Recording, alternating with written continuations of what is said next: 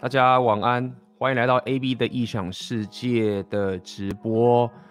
那么今天要跟大家来聊聊这个比较偏自我提升呃相关的内容。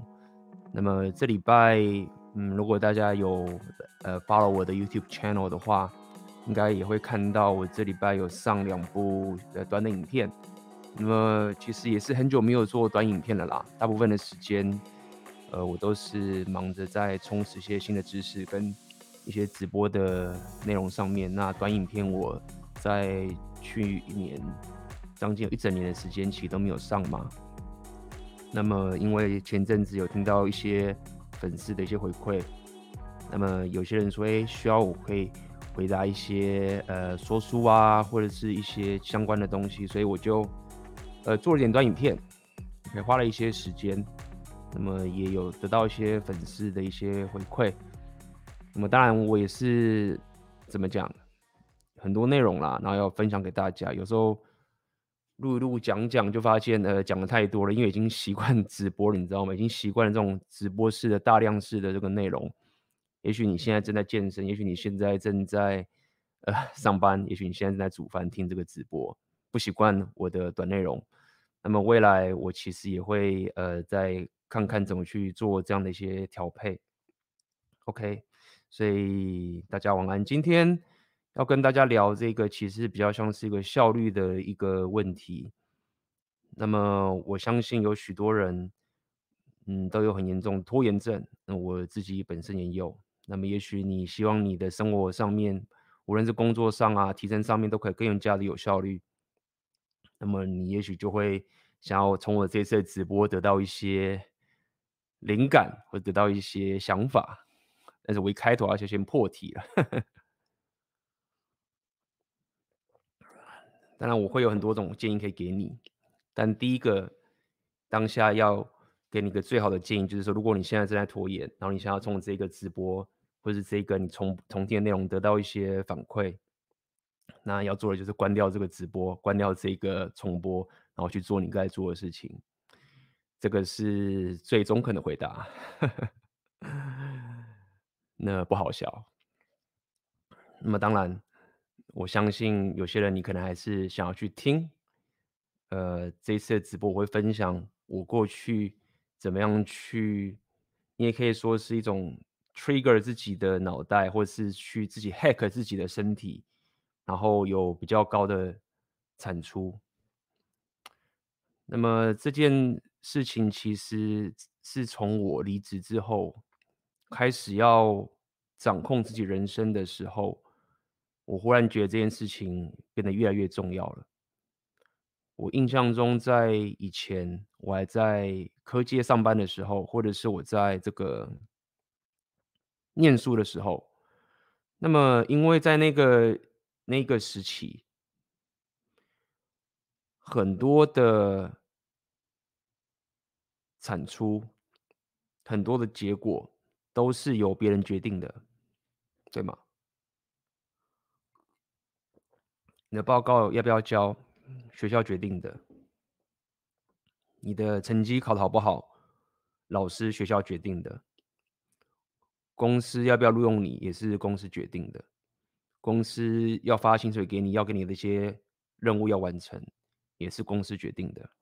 所以在这情况下面，你专注的就是把这个事情做完。那熬夜啊，或者是怎么样都好，尤其如果你的人格特质是比较偏这种焦虑型的人格。那么这种事情没有做完的这种纠结，其实会带给你这种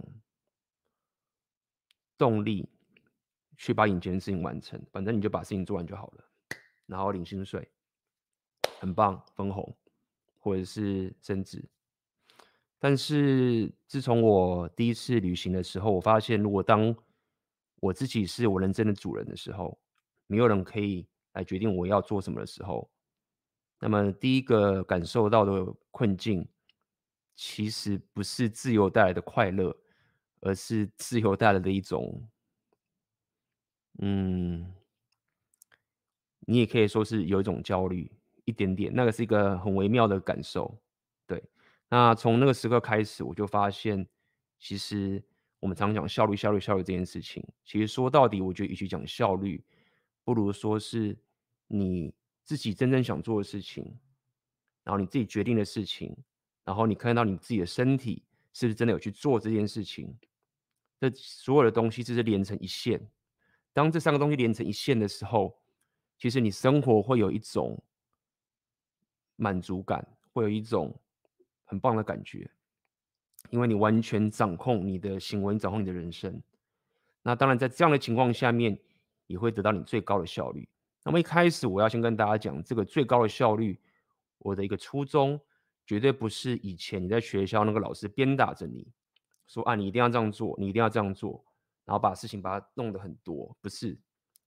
我讲的是刚刚讲的这个概念，你自己决定的人生，然后你觉得我想要做这件事情，然后我开始去做，然后我也真的去把它做完，然后这个东西全部都连成一线的时候，这个就是我讲的一种最高的效率。OK，那么当然在之后开始创业的时候，包含我现在。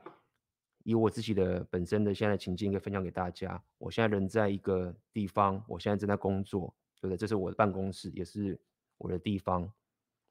我有很大的决定权，决定我现在应该做什么事情。以及我刚刚可能先去了健身房，去完健身房之后，哎，我可能要去吃我的食物，这个都是我自己决定的。然后我要把它去做完。那当我把这件事情全部一路路做完之后，呃，它。就会是一个很不一样的一个生活形态。那这个生活形态也是我一直要给大家的。OK，所以我刚分享两个点。第一个，最高效率，我不是要你疯狂的产出，然后有最高的产能，并不是。因为这过程中你要可以 enjoy，你要可以享受这样的过程。就像我现在享受一个过程是什么？我享受的过程是我学到了一个东西，我得到一个人生经验，然后我知道有人需要，有人想要听，你现在想要听，然后我分享给你。现在这整个过程，这整个过程中，我是非常享受的，然后我也非常的专注。你可以感受到我的情绪会进入一种很专注的状态。为什么？因为我享受这个过程。OK，不是因为我必须要做这件事情。好，再来是当你开始红药丸觉醒的时候，你要人生最高的掌控权的时候，我们常来讲，你在跟妹子有最棒两性动态的时候，就是妹子要可以进入你的框架，永远都是掌握着框架。帮大家复习一下，什么叫掌握框架？掌握框架不是不是强迫，OK？虽然说这是一种方法，但是掌握框架并不是一种强迫，而是谁影响着谁，谁加入谁的世界。好，那如果说你自己都没办法把自己生的世界活成一致的话，你都是很摇摆不定的时候，当没有人来打扰你的时候，你都摇摆不定的时候，那么。一个正妹忽然开始跟你交往，或者进入长期关系，你的生活一定被打乱的。你你的生活的这种重心是没有持续一致的。那走下去的时候，就表示说妹子她没办法进入你的框架，因为你的框架不够强，你自己都控制好，控制不了你自己的框架，更何况现在多了个妹子进来，对吗？好，所以这件事情非常重要。OK，就算你未来在转盘子。你开始，你要过 MGTOW 人生。我现在讲这东西都是非常非常重要的。如果你没有顾好这个基本，像我现在，我有太多的选择可以去做，真的是一片的混乱。你可能说啊，看 A 片现在很爽，哎，我知道我很爽，我没有否定这件事情，但是并不代表我没有烦恼。OK，你现在可能很纠结的现在工作的这个困境，哎，我以前也经历过，我了解。好，但是你有突破这困境的时候，你不要以为后面就是美食天堂，没有，还是有现在的困境。我可以现在也忽然不工作，然后就开始到处去玩，对不对？我也可以现在忽然就是去夜店或者干嘛去做很多很多事情。但是当我做这件事情的时候，为什么我的生活会感到不开心？回到我刚刚讲的，我一直重复了，想要跟大家唠一下这个生活形态的概念，就是我想做的跟我现在在执行的，我是真的去做下去，这件事情的一致性很重要。好，那重点就来了，今天就开始讲重点，就是。刚刚说的这些东西都是一种我一种欲望想要去做的一件事情。好，那么在这个自我提升或在这个这种呃，在最高效要你可以拼命产出的一种知识的里面，一种建议里面，大家会很注重，很多人会注重一个概念，就是所谓的动力 （motivation）。我很想要这个东西。好，在 Jordan Peterson 的自我提升理论里面，他也非常讲究这个 motivation。他认为 motivation 是很重要的。为什么？他的理论概念是这样子。他的理论概念是说，如果你的生活没有动力的话，意思是你没有价值体系。意思就是说，你认为我现在做这件事情跟不做这件事情是没有差别的。好，那这样的一个思维其实就是一种很虚无主义，就是啊，任何事情都一样，做不做都没差，最终我们都要死掉。那这种虚无主义的思维会让你走向痛苦，因为你会。陷入人生的最本质的痛苦的情境，然后当你面对的痛苦的时候，那个就是真实。好，所以 J.P. Jordan Peterson 他想要他想要讲的 motivation 的概念，其实是 based on 一个价值体系的概念，就是说我们要有自己的价值体系。当我觉得做这件事情跟不做这件事情是有差别的时候，价值体系就出来，那这个动力就出来。当我们有动力的时候，当我们能去追求个有价值东西的时候，我们的正向的 emotion 就会出现。好，所以 JP 的理论很重视这一块。那我的北极星理论其实也讲这一块。那这个东西它是不是就是打遍天下无敌手，在这个自我提升界去打遍？没有，也不是。也有人去 counter strike 这样的一个思维。好，那么。我要先回归讲这 motivation 的好处在哪里？它的好处在于说，JP 它这一套理论的好处在于说，它可以让你先回归说，我要掌控我的人生，我来自己决定我的价值体系。因为过去我们都太习惯，就是我们靠别人价值体系活在别人世界里面，所以我们的价值体系其实很虚，因为并不是我们真的想要的。当你不是自愿的去做一件事情的时候，它的效率是很低的。其实。最可怕的控制别人的方式，或者最强大去你有框架，其实不是去强迫别人，而是让人很自愿的去做那件事情，那会达到最大的一种。你也可以说，无论是把妹、两性的话，都是一样。我们在讲 Red Pill 其实讲到最极致的时候，其实要妹子，什么叫妹子的真诚的欲望？就是妹子是自愿的，她本能性的自愿想要这个东西。她的 desire，她的欲望，所以当你可以自愿的做一件事情的时候，他会很强大的力量。OK，这个强大的力量可以妈太强了，就是你会做很多事情别人不敢想象的，因为你是自愿的。好，所以我讲这么多，只是告诉你说，在 motivation，在这个 JP 理论里面，他这么讲究 motivation，其实就是讲这件事情，就是。你要找到一个你自愿去做的这件事情。当你有这个 boost 的时候，你有这个引擎的时候，是你自愿的时候，你就可以面对人生的苦难，以及你就可以打造你自己的生活形态。你也可以这样讲。好，那么现在我就要讲另外一反面了。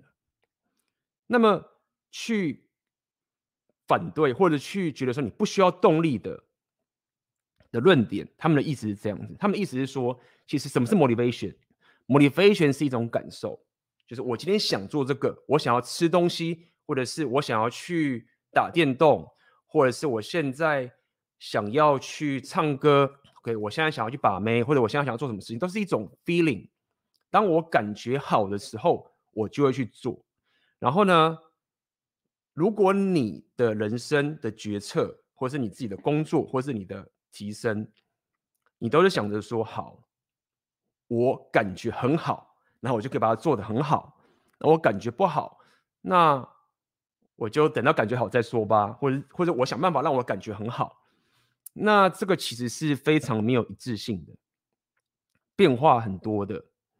所以就有另外一个派别会跟你讲说，就是 fuck motivation，就是不要管 motivation 的，因为它一点都不可靠。你不需要想做一件事情才去做。当你过度的去依赖 motivation 的时候，你就没有办法 consistency。那这个其实很可怕。当你没有一致性的时候，那你就是有点看天吃饭嘛。对，就比如说像你在创业，然后我总是要等到我现在感觉很好的时候，然后我才去做，那你就很危险啊！你很快就爆炸啦。爆炸的时候，你的解决方案是什么？就是回去公司上班嘛，找一个人可以强迫你嘛。所以有道理。如果你想要能跟最高掌控权的时候，你不能靠着你的情绪的不稳定性来当做你生活提升的一个策略。好，那这就是一个 motivation 的一个思维。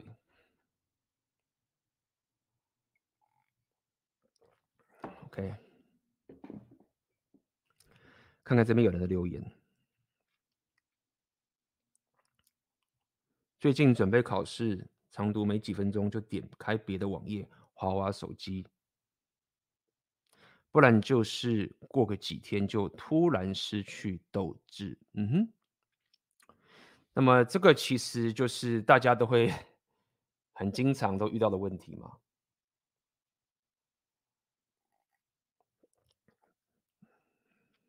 那么接下来我就要跟你讲一个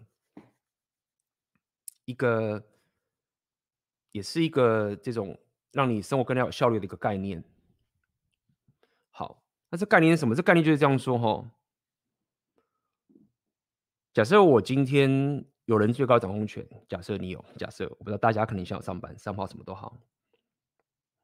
那么我现在要开始做事情，我开始要做我想做的事情，什么都好，因为你不会想要躺在床上没事干嘛。我相信太累了，就是你躺那边你也受不了，你会想起来干做事情。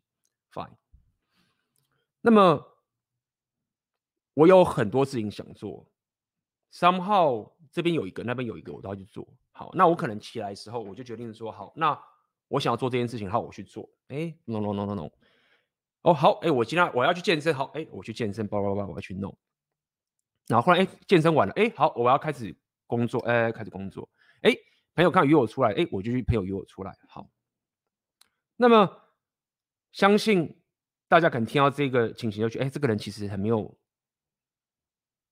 没有 organize，就是很没有这种很混乱。好，那么呢，我今天跟大家讲一个很一个很简单的概念，就是在于说，其实这件事情它混乱的点的更背后的原因是在于说，其实我们的人脑，当我们在想跟决定要做某一件事情的时候，其实是很耗功的。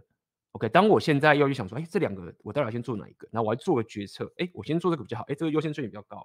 好，当你在去做这种判断 strategy 一个策略性的东西的时候，其实是很耗你的脑力的。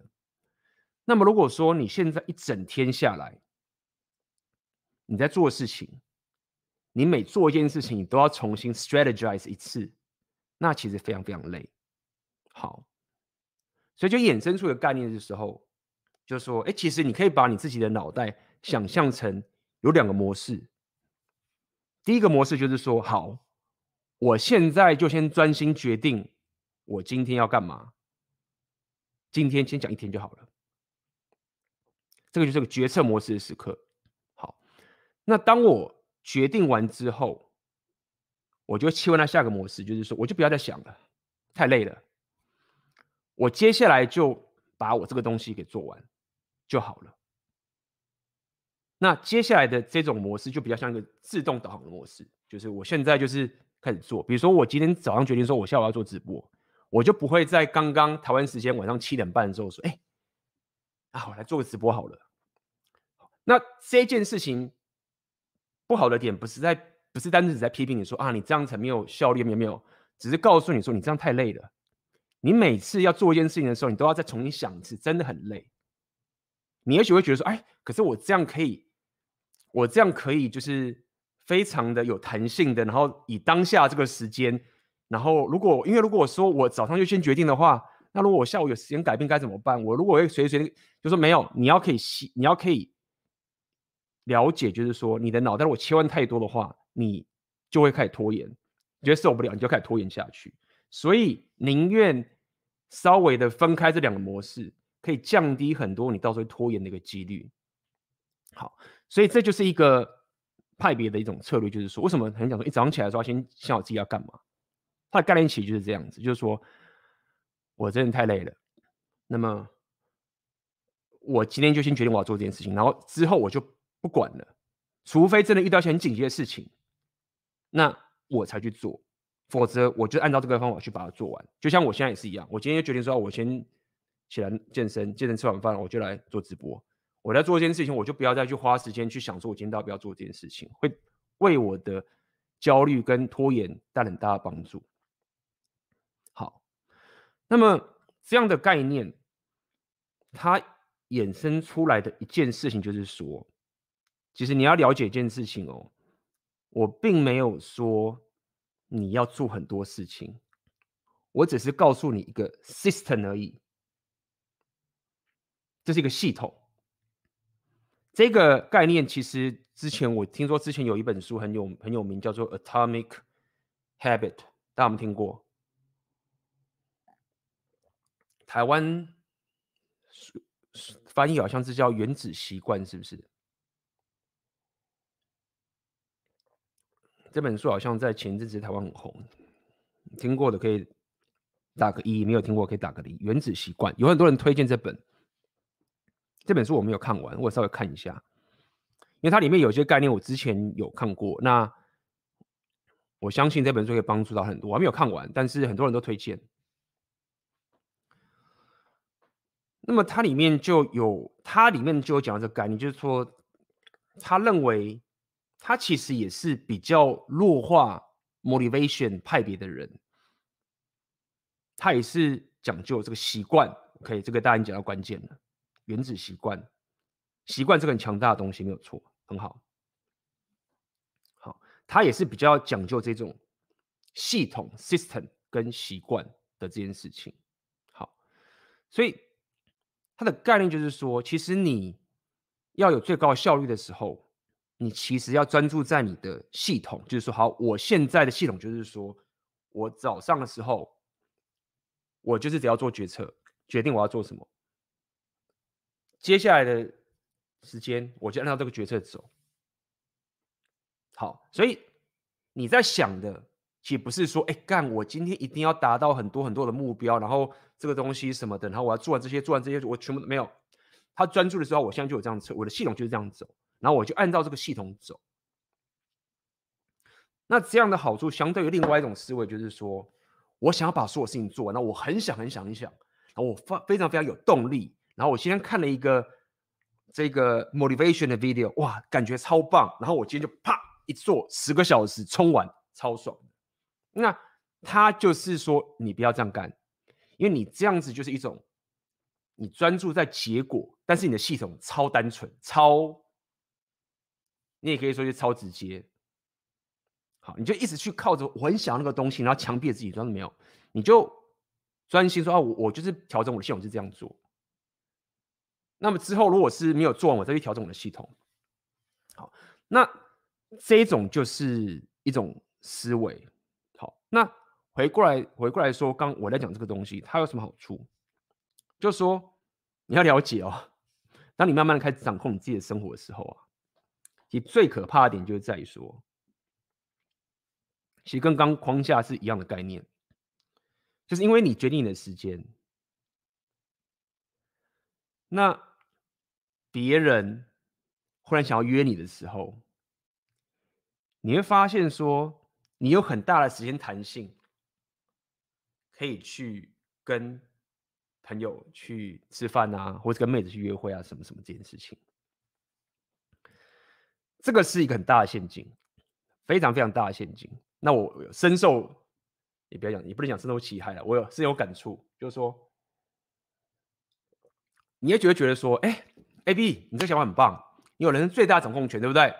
所以接下来你想要约会啊，或者是你想要干嘛，你就很有弹性，对。然后妹子就会觉得你很棒啊，对啊，就是你随时可以决定什么时候工作啊，你热爱你的生活啊，你热爱你的工作啊。那好吧，那我们现在就去吃东西啊。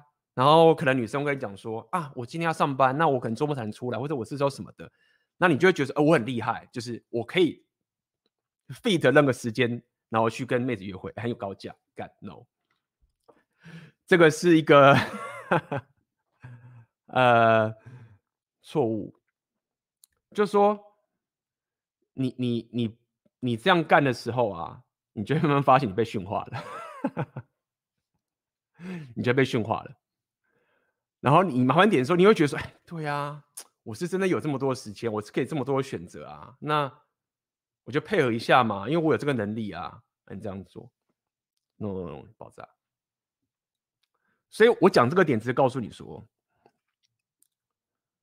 你拥有自己的生活最大的掌控权，不代表你的时间会被别人给乱插队。好。那么，要可以不让别人给你的，呃，要要让要不让别人去浪费你的时间，去插队你的时间的时候，你就必须在一开始的时候就决定说，我的时间就是这样走，然后我决定了，然后我就按照我的决定去走下去。所以你三号还是有契约在的，这个契约是你跟你自己签的。那这一件事情很重要，就是你你必须要先跟你签好自己的契约。然后过你的很有掌控权的人生。那么这就是我想告诉你，就是说，你说，你干嘛自虐？没有，这不是自虐，太重要了。你不跟自己签契约的话，你你你的生活就会开始被人搞烂，就这么简单。OK，所以刚刚讲的这个两个模式就很重要了。当我先下了决策，然后再走的时候。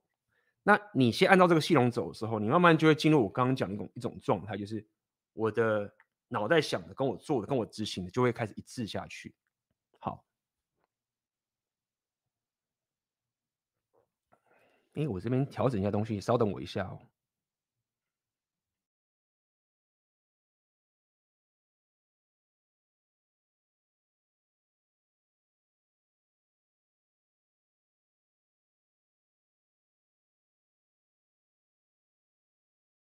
对，讲习惯了，其实都是大同小异。嗯，没有错。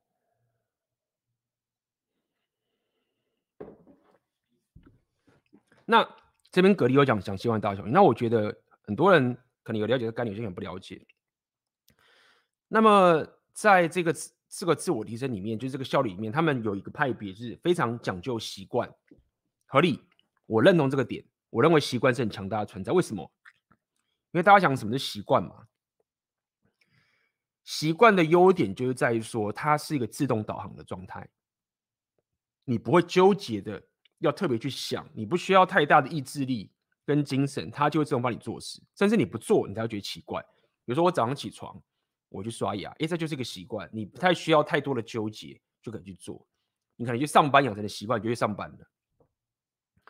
所以这种习惯的概念，它其实是也是一种 hack，就是说，我现在想要先了解说，我要达到一个人生一个目标是这个情形。好，比如说我要开启我的创业，或者是我要打造我的力量属性。好，我已经有这个 motivation 了，我方向先决定了。那当我决定方向的时候，我我就先放着，不要再想这个 motivation 了。然后接下来我就想说，那我现在要。安排什么样的一个小小的习惯，每天去做，啊，是这个长时间的一种思维。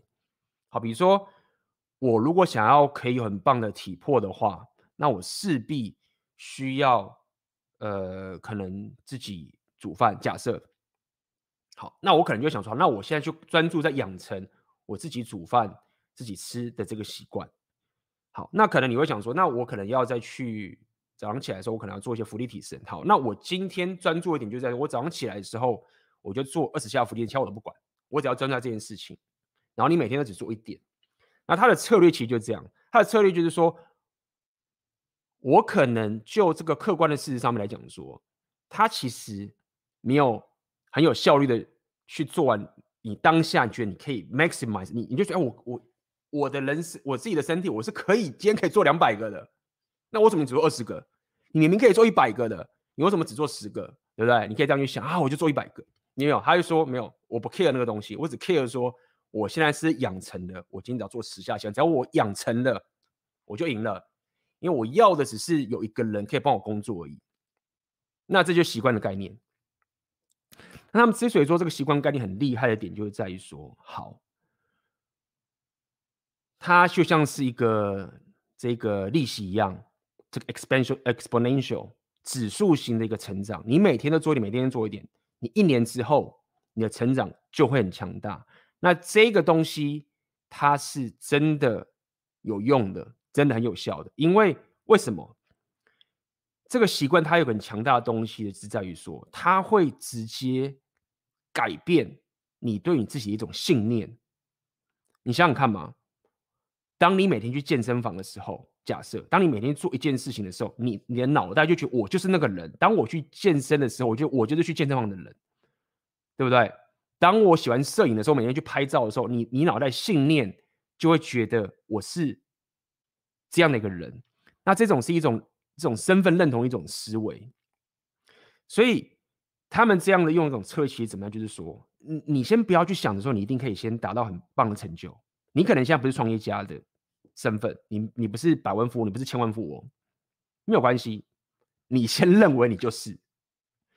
那当你那什么叫做你认为你就是？你当然可以先用想的，可以精神自我洗脑，fine，可以。哎，我我是创业家，我是创业家，可以，它有效果。但下一个东西是你每天做一个小事情，是不是跟创业家一样？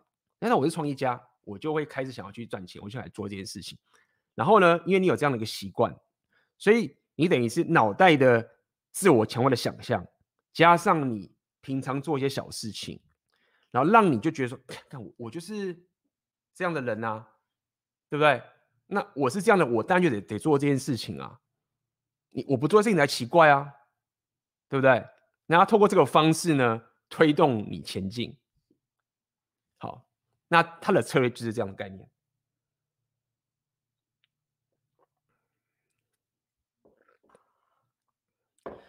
那么这个其实也是我之前用的一个策略，只是我当时嗯不是先想清楚之后才这样做。但是我当时的想法是，我用我的说法是这样，我的说法是说，我之前的说法是这样跟大家讲的。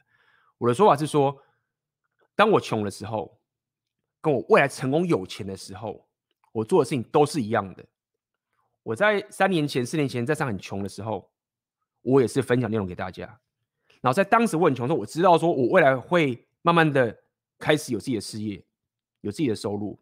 那就算到时我有那样的时候，我就算去旅行了，我还是会做这件事情。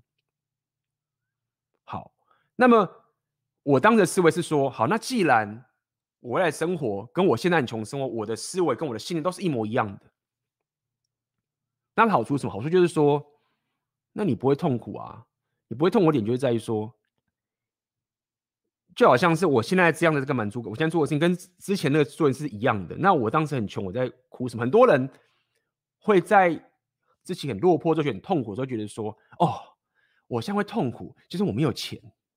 我今天没有成功，合理。但是他会觉得说，但是如果我有钱的话，我成功的话，我就爽了。所以他就会去比较说，我现在没有这个钱，所以我痛苦。我未来有这个钱，我就爽。然后他现在就过不下去，因为他会觉得他很痛苦。哦但是如果说你你每次有一个经验，就是说，哎，你小时候可能有一些成就，那你比如说啊，你考试考得很好，或者你大学有个很好的学历，然后你就会发现个一个规律，就是哎。好，我以前拿到很棒学历了，然后当时也很爽。但是，干人生还是他妈的很多问题要解决啊，我还是要回归到这种很纠结的问题啊。那你就会慢慢发现说，哎，其实你每次达到一个目标，哎，很棒，很爽。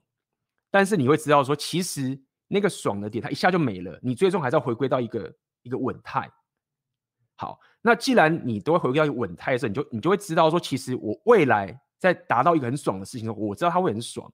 但是呢，那一种爽度还是会不见，然后就回归了平衡。好，那这样的思维意思是什么意思？就是说，那其实如果我现在过着一个生活，跟我未来成功有钱的生活其实差不多的时候，那么其实我现在就蛮爽的了。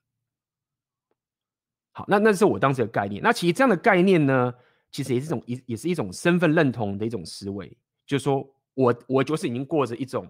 有自己事业的一个人了的生活了，所以我就要做这件事情，然后我做的很开心。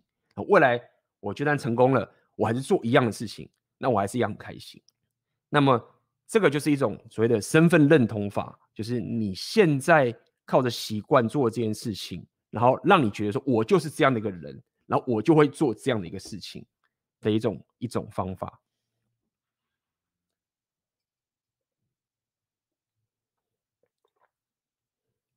OK。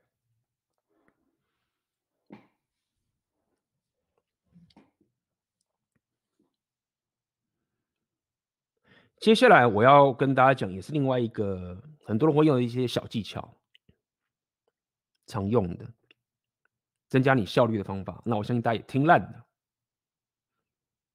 但是我要跟大家公开一个秘密，就是我怎么用这样的，应该是说这样讲好了。好，这个这个技巧是这样子，就是所谓的 deadline。我相信大家都已经了解这个概念。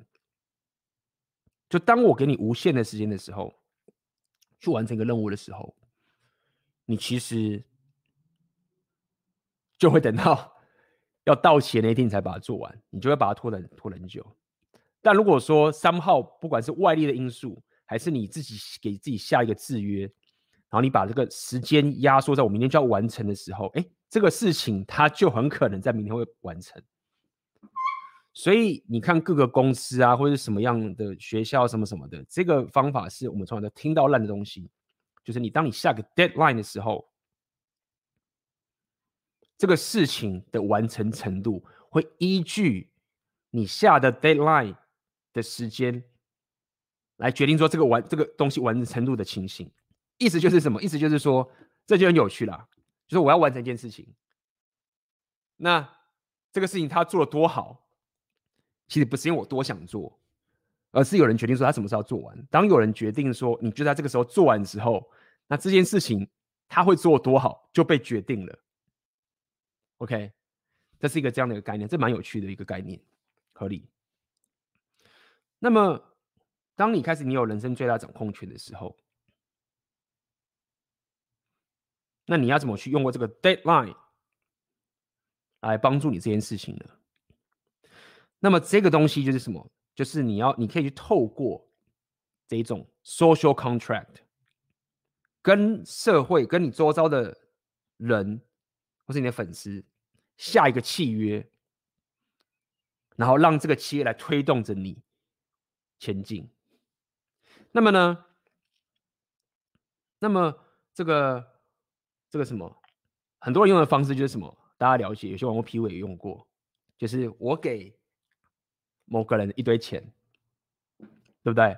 然后说，呃，如果我没有把事情完成的话，你钱就可以拿去，你要去捐啊，什么什么都好。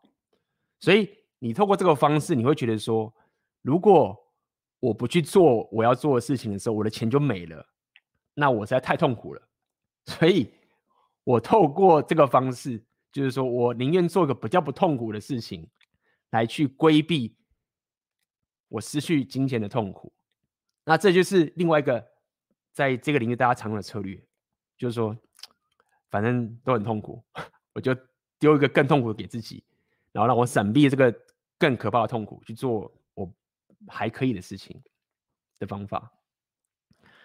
那么，在我刚刚讲说我的这个秘密的一个点，就是在于说，要跟大家讲，就是说，这个。这个秘密的点其实也是在这个，其实不只是秘密，这个也是一个商业策略。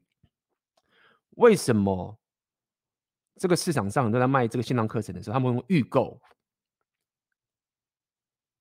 你觉得预购啊？因为就是他测试一下市场，看市场有没有需求啊，或者是他想要说啊，我可以预购的话，我就可以有先有现金流啊，那合理。这些都是预购它有的好处。但事实上，预购还有另外一个好处，就是这样，就是那个人他已经跟这个社会、跟他的粉丝、跟他的客户签下了一个 social contract 了，是我会把这个事情完成。所以当这件事情签下去的时候，他就会推动那个人去把那个课程给完成。所以你看，现在台湾很多这种线上平台，为什么呢？他都预购这个概念等等的，很多时候这个预购啊，它反而是帮助。这些讲师或这些老师可以把这件事情给完成。那么，不瞒大家说，如果大家有有 follow 这个 A Message for Inner Game，他们在最两三年前我刚回台湾，从上海回台湾的时候，他们那时候都一直专注在线下课程，然后他们一直在做他们那那时候的线上课程叫强多关山，然后他们就说啊有在做啊，很拖延啊，什么什么的什么的，有在弄，就是真真真的都有在弄，他们材料就很多，但是一直没有推出去。我那时候就 告他们告诉他们这一招，我就说很简单，就是你们都有东西了，OK，你们你们就是有东西，是你们就生不出来，你们没有先把它转换出来一个内容给大家，你就先卖，卖给粉丝。那刚刚讲说你这个卖的这个产品是什么？有这个东西啊，你会把它给他，所以他们就说好吧，真的吗？我就你就这样，就先卖就对了。好，那他们就好，那我去做，他们就先卖。一卖说，哎、粉丝就要这个产品很棒啊！大家都说啊，看这产品太棒，我要，我要，就开始付钱。就付钱之后，他们从那一刻开始，就是线上课程产出的速度就超级快，就什么事情都弄出来了。然后他们的工作产出啊，就特别有效率。然后阿明的时候，常跟我讲说啊，就是一直在工作什么什么的。那这个也是一种大家会去 hack 的一个方法，就是你有 deadline。加上 social contract，那这两件事情的组合，其实会蛮强大的。大家有空有机会可以自己去试试看。但通常啊，很多人你都不会去试啊，就是说哈，我要给人家钱哦，这样子这是太累，就一般人在吼必要。那你就知道说这件事情的威力有多强大了。也代表就是说，其实你可能也没有那么想要完成这件事情。如果你有很想要完成那件事情的时候，那么有些人就会用愿意用这种 social contract，这就是为什么 PUA 里面有些人会用这种方法，就是就是一开始出来说要去认识妹子，要去跟妹子那个开开门 open，很焦虑不敢上，给钱。哎，我听说 真的有人就是太焦虑到说，宁愿把那个钱给朋友，他也不要去跟妹子聊天，那那是另外一件事情了。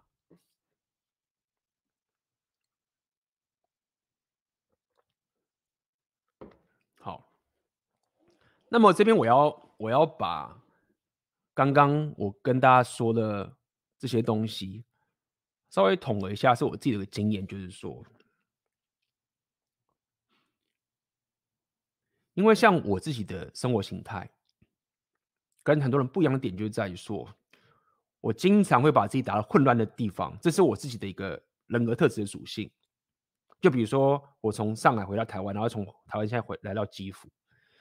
那么，当你的人就是换到一个很不一样的生活环境的时候，你要知道一件事情是：我过去养成的习惯，我过去养成的规律，会忽然就被打乱，时间也被打乱了。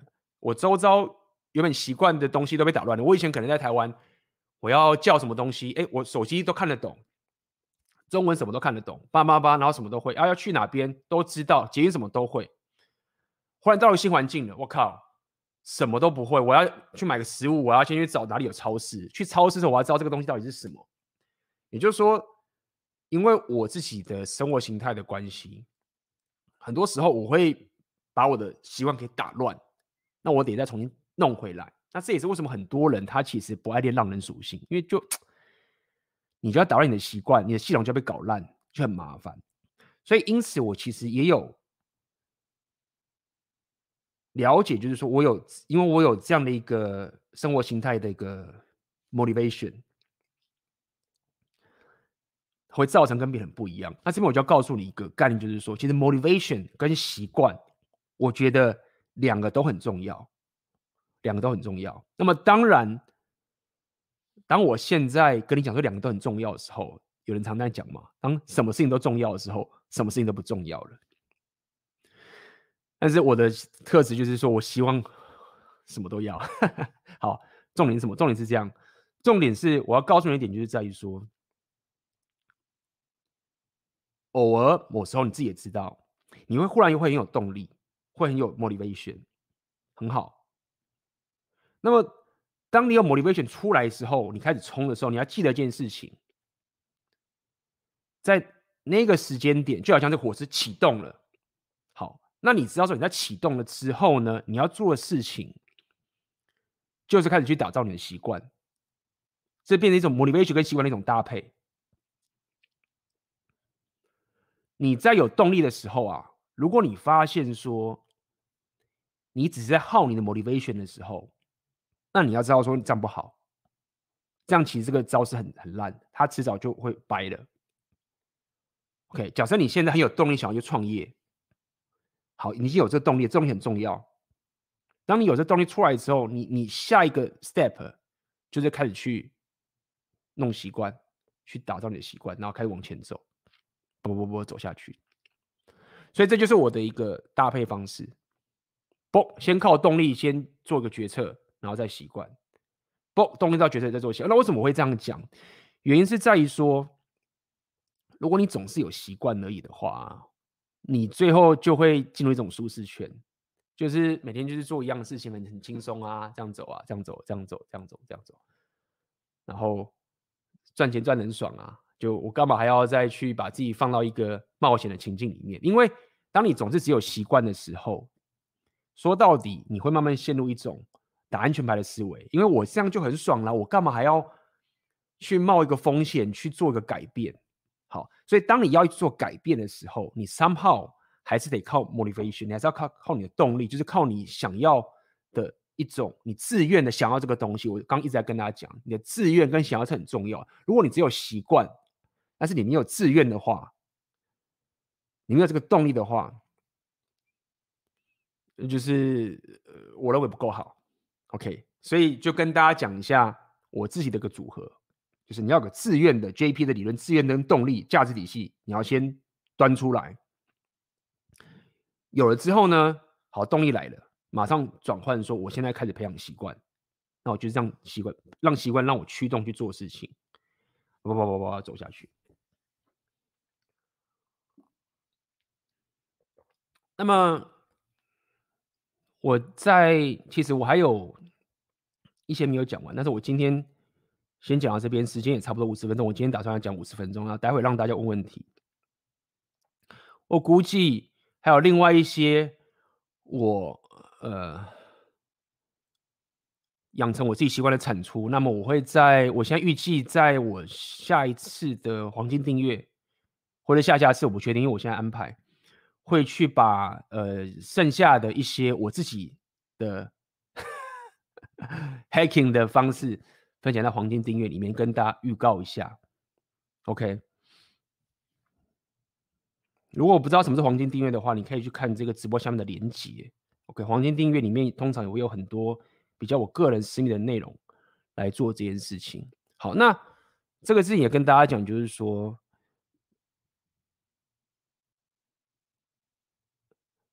为什么我后来啊花了蛮多时间在健身、跟煮饭、跟饮食，那么。当然，我可以跟大家讲说，在我脑袋深处里面，我知道，我们现在讲习惯，我知道说，我其实浪费了蛮多没有效率的时间，没有去怎么讲，没有去最优化我饮食方面的这一种时间。我花了蛮多时间在自己煮这个干净的食物，因为我常旅行或者什么之类的，根本外面的食物根本就。很多东西都是不够，对我来说不够好。那我觉得这是一个很棒的感觉，就是我去健身房，然后我再去煮饭，然后我再去吃饭。其实我就是一直在去打造、改变我刚刚这个信念的人格。然后我花了很多时间去做这样的一个事情。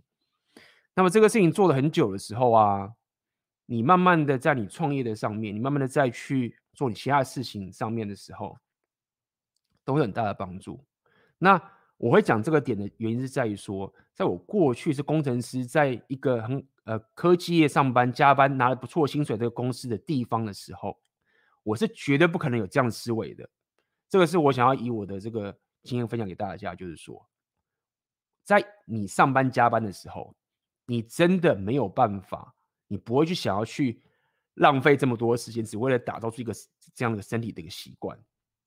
那后来因为这样，我身体就爆炸，就是当时身体有一些问题。讲到这个点，要跟现在很多人，我有现在有些学生，不知道你们在这这边听，在选择你现在的学生为什么？你现在可能会很纠结，在于我不想我的工作，然后我事业要打造这么久，很惨，就是啊，就是打造自媒体这个东西，我知道可以，但是要至少要一两年时间，好累哦，什么什么这样子。然后我现在工作我也不喜欢，我要跳槽，然后这个要跳哪边也不确定，什么这些很焦虑。未来我会在短影片，也许会分享一本书给大家。那么那本书当时给我很大的一个启发，听起来结论是很简单，但是那本书它当时让我在职场过程中转换到创业的过程中，给我一个很大的一个整体思维信念上的改变。然后有缺点是，这一本书的作者这本书的论点。其实蛮左派的，所以未来我也想要分享这种东西给大家。所以我们 Rapio 讲久，对不对？大家觉得说，啊干，我们就是右派、右派、右派，什么都是这右派、右派、右派的东西。但是啊，我当然也喜欢右派的东西，但是我也从左派这边得到很多很多的好处。那么这本书我会看在之后分享这短片给大家。我先跟你讲这个大大概这个结论是什么。它结论就是在于说，其实当你人生无论是事业上，或是感情上，或者什么时候遇到这些问题，你其实最终都要回归到一个基本，就是你自己的身体、心底、心灵上面的照顾，你到底有没有花时间去照顾它？然后每天都只要进步那一百分之一点百分之一趴就好了。我理解这个论点，我像整个东西就好像心灵鸡汤一样。就干谁不知道，听烂的。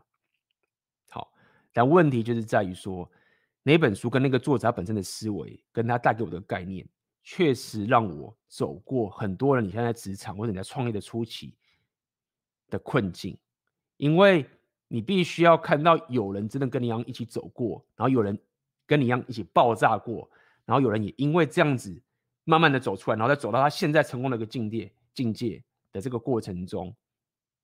那有这样一个族群跟着你一起走的时候，你才不会觉得自己很孤单，你才不会一直把自己放在过去就是一个另外一个世界里面，就在职场里面都跟你想的不一样世界的一个地方，好不好？那么这个就是我今天要先跟大家分享的这个东西。你再去提升你的硬价值，你再提升你自己的生活形态，你要把动力跟习惯两个混搭使用。那什么是动力？动力不是只是一个感受而已，动力是一个你自愿性自己决定出来，由你自己本身自愿决定出来的一个价值体系，是你自己决定的，你自愿的，然后它可以产产生非常强大的力量。有了这一个强大力量的引擎存在之后，开始去打造你的系统，所以你的系统就是你的习惯，那个系统那个习惯就每天帮你工作。好，透过这样的方式去。打造出你自己本身的生活形态。好，那么我们现在就休息一下。OK，你如果有问题的话，可以在这边留言。那么我们就马上回来。在我们这个时代，要怎么打造属于自己的商人属性，来拥有自己人生最大的掌控权？我经历了科技业当个软体工程师，金融业当个期货选择权交易员。以及旅行了二十多个国家的人生经历，最后我终于找到了这个答案。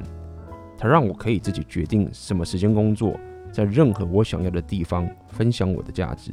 只要我有一台手机、笔电和网络，我就能够持续打造商人属性的技能，迈向我想要的生活形态，经营这份我热爱的线上事业。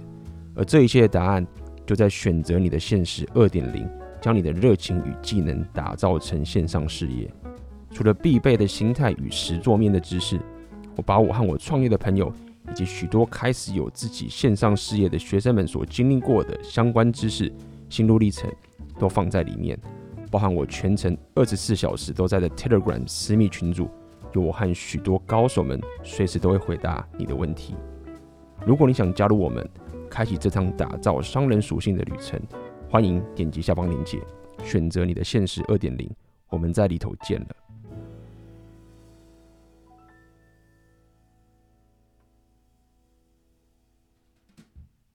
好，欢迎回来。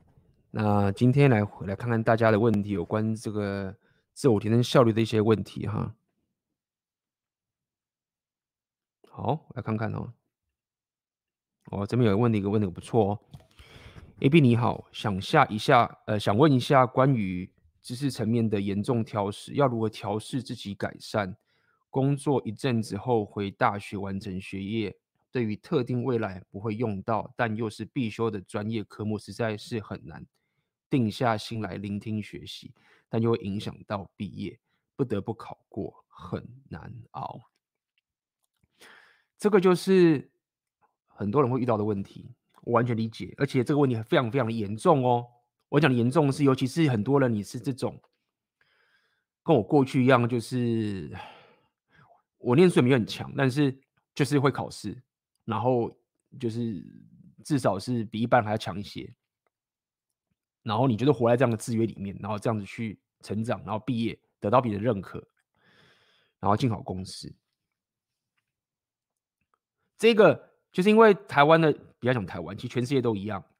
这个 system 它其实很不对，我应该讲台湾。台湾这一个 system 它很鼓励。他对于一个会考试的人，现在我不知道了。我那个年代，他给会考试的人有很大的奖赏。你要了解我们台湾的教育体系，可能现在是不一样，我不知道。你会考试，你会得到人生很大的奖赏，认可啊，工作啊，什么都会有。那么我要讲的点就是在于说，但是这个奖赏，因为他奖赏的太。过于直接跟太过于过度的时候啊，你会忘记，其实人生你要可以达到最棒的生活形态啊，你要面对的是那个考试给你的奖赏，它背后更混乱、更原始、更 raw 的一个社会给你的一个挑战。什么意思？意思就是说，我要你，我的话，我的情是这样子。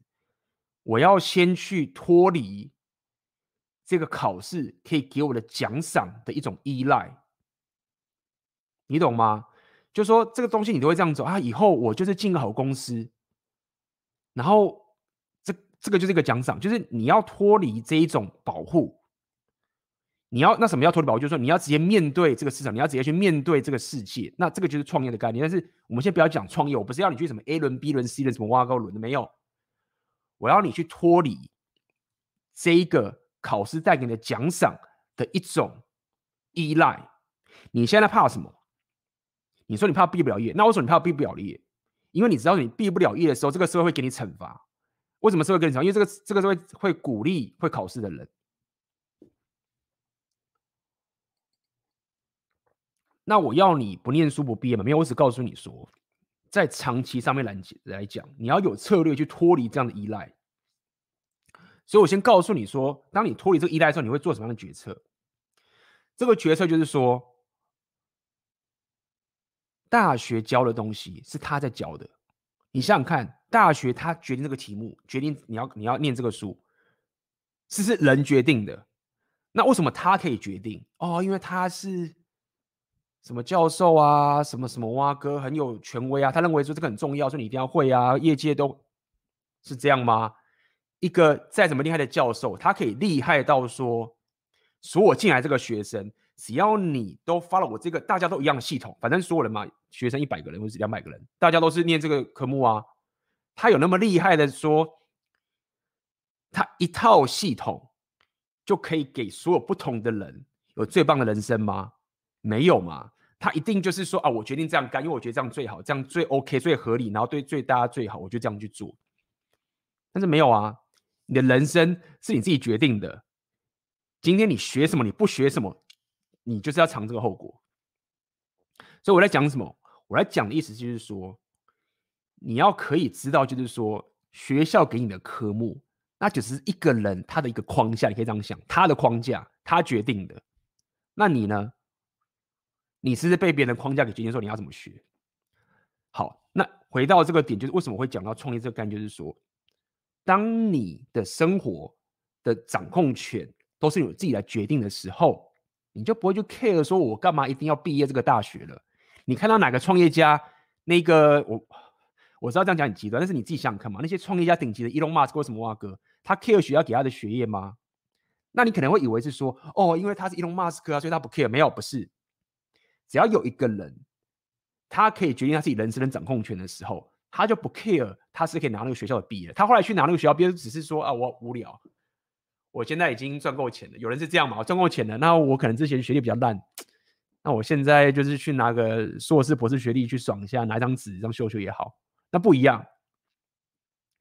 所以回答你问题，就说你现在可能还没有办法有这样的能力。跟这样的人生掌控权，那我只是告诉你说，我的人生经验就是这样。我过去也真的很不愿意啊，妈的，考试为了考试，就是很会考试嘛，考上拿到学历了，哎，社会给我奖赏，拿到工作了，对不对？我考上这个好的学校，我周遭的旁边的同学都是这个好学校的人，他们到时候去那家公司上班，那就会因为交情好，认识我就让我进去，哎，社会给我很棒的奖赏，就这样弄弄弄弄弄。但是你你太依赖这样的奖赏的时候，你就会面对这样的问题。现在人家要你念书，你敢不念吗？对吗？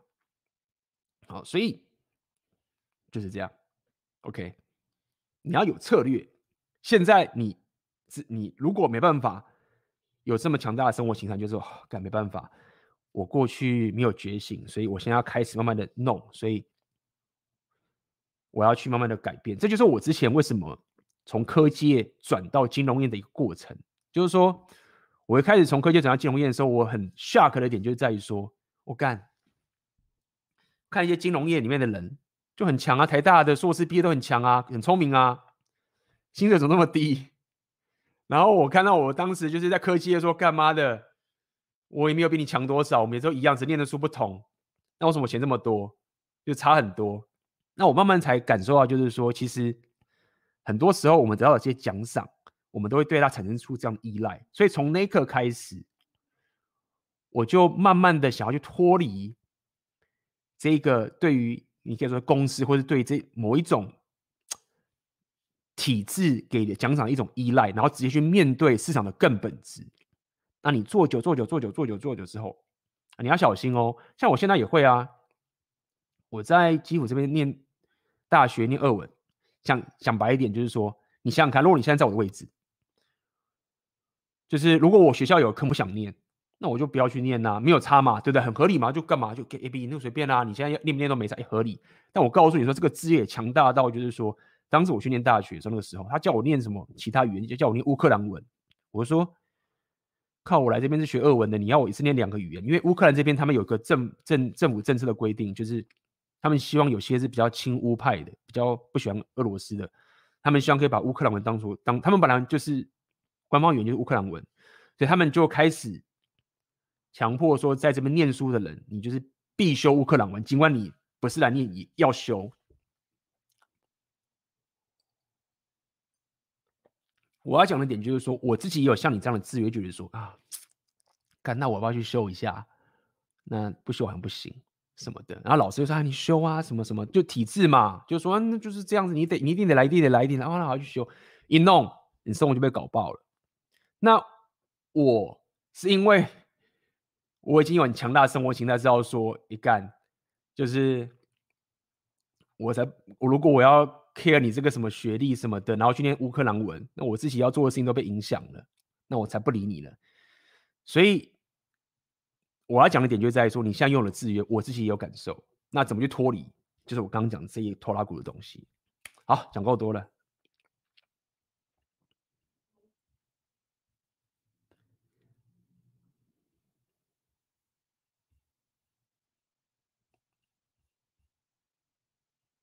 来哦，AB 你好。当我现在开始一人公司和做自媒体、自我提升的时候，总觉得和家里的人有巨大的脱离感和与他们不同的孤独感。目前还是住家里，未来想搬出去。想问 AB，这是成长精神上的必然吗？我跟你讲一件事情，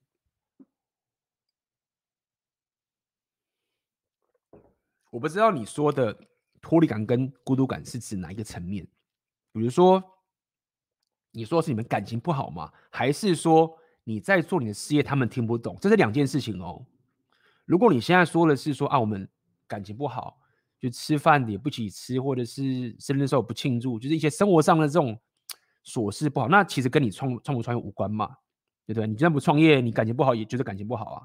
所以我相信你讲的应该是说，哦，我现在做这个创业，那家人他们不了解，他们可能也稍微一点点不认同，或三花什么都好，所以我没办法跟他们讲我的事业是什么一个东西。那我要跟你讲，就是说，你为什么要跟你的家人讲你的事业？不是，你可以跟他讲，就是说你为什么要觉得说你的家人要可以了解你在干嘛，你才能做你的事情呢？这就是我最近的那个短影片讲的嘛。好人症状一个 seeking approval。你现在是不是就觉得说，我希望我的家人跟我这些人会说，哎，这个卡。好棒哦！你做这个东西是很棒，我支持你，你一定可以这样做。我告诉你这个东西，然后什么什么，你为什么要得到你的家人的认可，你才去做你想做的事情呢？你是在 seeking approval？没有啊，你不用去得到他们认可啊。你想想看嘛，你这个都是一样啊。你在任何一个领域，你想要去完成，变得更强，你变得更强的时候，本来旁边那些不懂的人，他就跟不上你啊。那 Michael Jordan，他篮球很强。他要期待说他的家人去跟他聊他篮球的事情吗？不用啊，因为他就是最强。所以意思是什么？意思就是说，我现在动态其实就是这样。我来做我的自媒体的事业，我也不要去跟我家人讲说怎么样怎么样怎么样。通常是我家人关心我的时候，想知道我在干嘛的时候，我只是报备跟他们讲，就是说哦，就是你儿子就是在做这件事，你不要太担心，不是去吸毒干嘛的。安心就好了。他们说：“哦，好，你在做一个你在打造的事情，了解，那我就聊的目的只是为了让他了解，说你过得很好，然后你的人生在持持续的成长就够了，了解吗？那么，当你你会说你家人不认可，那我要告诉你，其实最直接的解法就是说，当你在这个领域慢慢的有成成长，慢慢的成功之后，就是他们就会认可你了。”意思就是说，他不用了解你在干嘛来认可你。那些不懂的人，他不用了解你在干嘛来认可你。那些不了解的人，就算你的家人，他只要看到你一直成功，一直变得更好，他就会认可你了。那讲白，你是钱嘛？那我知道在讲的很粗糙，但是事实上也就是这样。那如果说家人会比较善解人意的话，他知道说你变得更好，他也不用去理解你在干嘛，他就会认可你。那如果说是一些很极端的家人，那就是离开他们了，就是讲白点就是这样子。我觉得每个人都有自己的课题。我知道台湾有些人，很多家庭父母可能不不理解你，然后可能很强迫你怎么样怎么样子这件事情。但我认为是每个人都有自己的人生课题，父母有父母的人生课题。如果父母没办法放手，让自己的，尤其是男人的小孩。去打造他自己的人生的话，那个是父母的问题，就是父母自己本身也要可以有有这样的成长，就是说，哎，我的儿子他想要去用他的方法去打拼他的人生，我知道他是出发点是好的，然后这个很有冒险，然后我很担心。但是如果说父母没办法去成长这一块的话，我觉得这个也不是你的问题。那我知道这个问题很严重，很多人会因为家人的关系没有去打造自己的事业。家家有本难念的经嘛，没有人是完美的。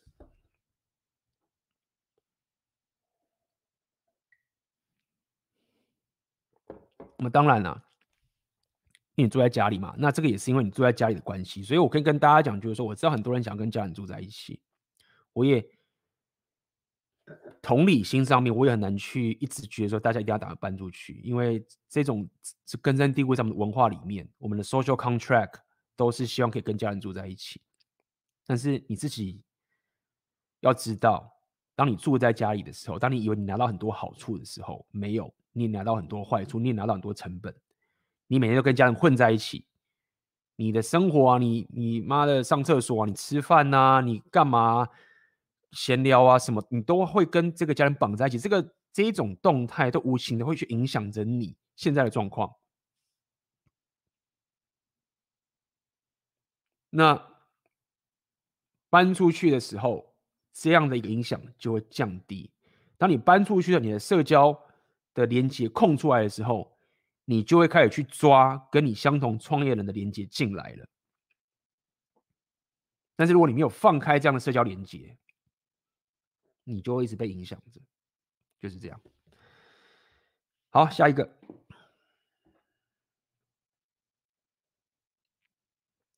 想问 AB 之前提到你是资工系的，那在面对数学参考书里比较困难的题目是怎么样解决的？要怎样从困难的题目中学习观念，还是先背起来再一样画葫芦用在其他难题呢？嗯，我听起来你现在在问怎么考试？OK，也可以啦，因为如果你是真的。沉浸在数学领域的里面的人，你应该不会去想这样的问题，所以你应该是想要知道怎么样去考试。那有趣的点是在于说，以以以有趣的点是在于说，我在考研究所的时候，我当时专攻数学，那我数学也弄得不错，就是至少在当时我自己的周遭的人啊，就是我数学都把它冲到最高就对了。那么。老实说，我只能这样讲。我当时搞考数学的方式，就是你就是要先搞懂他在干嘛，就是你有什么技巧，就是你说背合理，背有帮助，好，但是我一定会先搞懂他的理论是什么，他为什么这样走，为什么要这样，为什么要这样这样，这也是也养成我自己一种人格特质啦，就是。我在学习个东西，我在想个问题的时候，我会拼命的问问题。但是当我在问问题的时候，其实我真正在做的是用我脑袋符合的方式去理解这个世界。这个其实很有趣，就是女人啊，很多女生啊，她们不是用这种方式理解世界的，她们脑脑袋跟男人的想法是。构造的不一样，就是他们是一种感觉、一种感受、一种情绪。那我这是什么意思？比如这样讲语言好了，现在不只在讲 rapio 这种东西，而是真的是指学习的部分哦。为什么很多女生她们学语言能力很强，比较强？因为当他们在讲个语言的时候，他们是一种语感，然后他们就可以讲出来，他们就可以很快的去听懂别人在讲什么，那是一种语感。那么像我话，像有些男生会像我这种情形，我就会去一直去拆解，说他当时为什么是这样讲，然后他东西是什么。有趣的点就是在于说，你会发现说，有些女生她就是会讲，她了解，她知道怎么去讲这个东西，她也知道怎么去写，她都会。那我可能当时不会。但是当我去用我的方法去拆解这个语言的问题的时候，她忽然讲不出来。那这是什么意思？意思就是说，男人跟女人去理解这个世界的方法，其实真的是不太一样的。好，那我讲这么多的点，就是告诉你说，我自己过去在念数学的理解方式，其实就是这样。当我不断的问问题，不断的去拆解的时候，我只是在让我的脑袋可以去理解这个世界，跟理解这东西怎么弄出来的。所以我确定是把这个东西理解完之后呢，然后就大量做题目，然后去背这个答案。但是我背单词一定会先弄懂，就这样子。那么当然，如果有一些非常非常极端的那种，你觉得在太困难了，那你背一背也没办法，对不对？为了考试嘛。那其实这蛮有趣的，因为当时我记得那时候我是大学四年级，我正在准备研究所的时候，然后当时我们在学一门课，那门课是类似组合数学之类的，就离散数学的更进阶版，很复杂。那当时因为我疯狂的准备研究所的题目啊，然后就补习班考试嘛，然后就疯狂念书，证明题什么都把它拆解完。那个从最基本的一路路上拆开两两好几本书，把整本书里面的证明题全部背完，就这样干，都理解了。然后我记得印象印很深刻的一次，就是有一次我去上个组合数学的那个老师，然后去上的课，然后课就很难，然后老师就是个教授，也不太会讲。但他就是会用个证明题，然后班上没有人听得懂，然后我就看老师在讲这个题目，然后老师就讲这个题目，然后就说啊，谁会谁会证明这个题目？就老师已经讲完了嘛，然后说谁会证明这个题目？然后班上就没有人会，然后我完全理解为什么班上没有人会，因为我会这个证明题，是因为我去补习班，然后透过我拆解很久的东西，才搞懂这个证明该怎么去做的。然后如果我只听那个现在老师教的那个情形的话，我根本也不会。我印象就很深刻啊，我就上去，然后就把那个题目就全部拆解完。但是我可以告诉你的是说，当时我拆解的时候，其实因为我已经把好几本的数学的书里面背起来了，所以我只是边背然后边理解，把这东西证明出来。然后我印象深刻，老师就讲说，老师要看完嘛，然后呆住了，有点呆住的感觉。然后班上同学有有点呆住了，这样子，就是那种呆住的感觉，好像是说我看不太懂你在做什么，但是我觉得你做的应该是对的。然后老师是觉得说，嗯，对，应该就是这样，然后就是这样弄。呃，所以这就是我可以给你的答案，有讲跟没讲一样。那这是我过去念书的时候走的方法，好不好？哦，这边有感谢你的抖内大手笔，王阳黎，感谢你的抖内，感谢 AB 大家让我受益良多，已偷看一年，偷看 为什么偷看？发现我的影片大家都偷看的是吧？做个回馈，今年二十五，近期转行，有个很阿法的。大哥带领，平常以贝塔模式和他相处不错，看着他真是验证了红药丸理论，偷学了很多，但发现交办任务时还是常被模糊带过。他对于同期女同事则特别仔细，常也常以阿法气场去亏他们。以前也许没感觉，但接触红药丸与 game 之后，遇到这种情形反而反感，觉得人类好恶心。尤其有兴趣的同事被亏得很开心时，自己毫无反败之力，心情常起起伏伏。请问有什么方式可以克服公事上与社交上的困境，或这只是必经之路？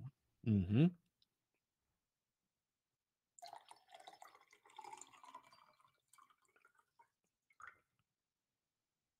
哼，这就是红药丸觉醒带来的一个副作用嘛。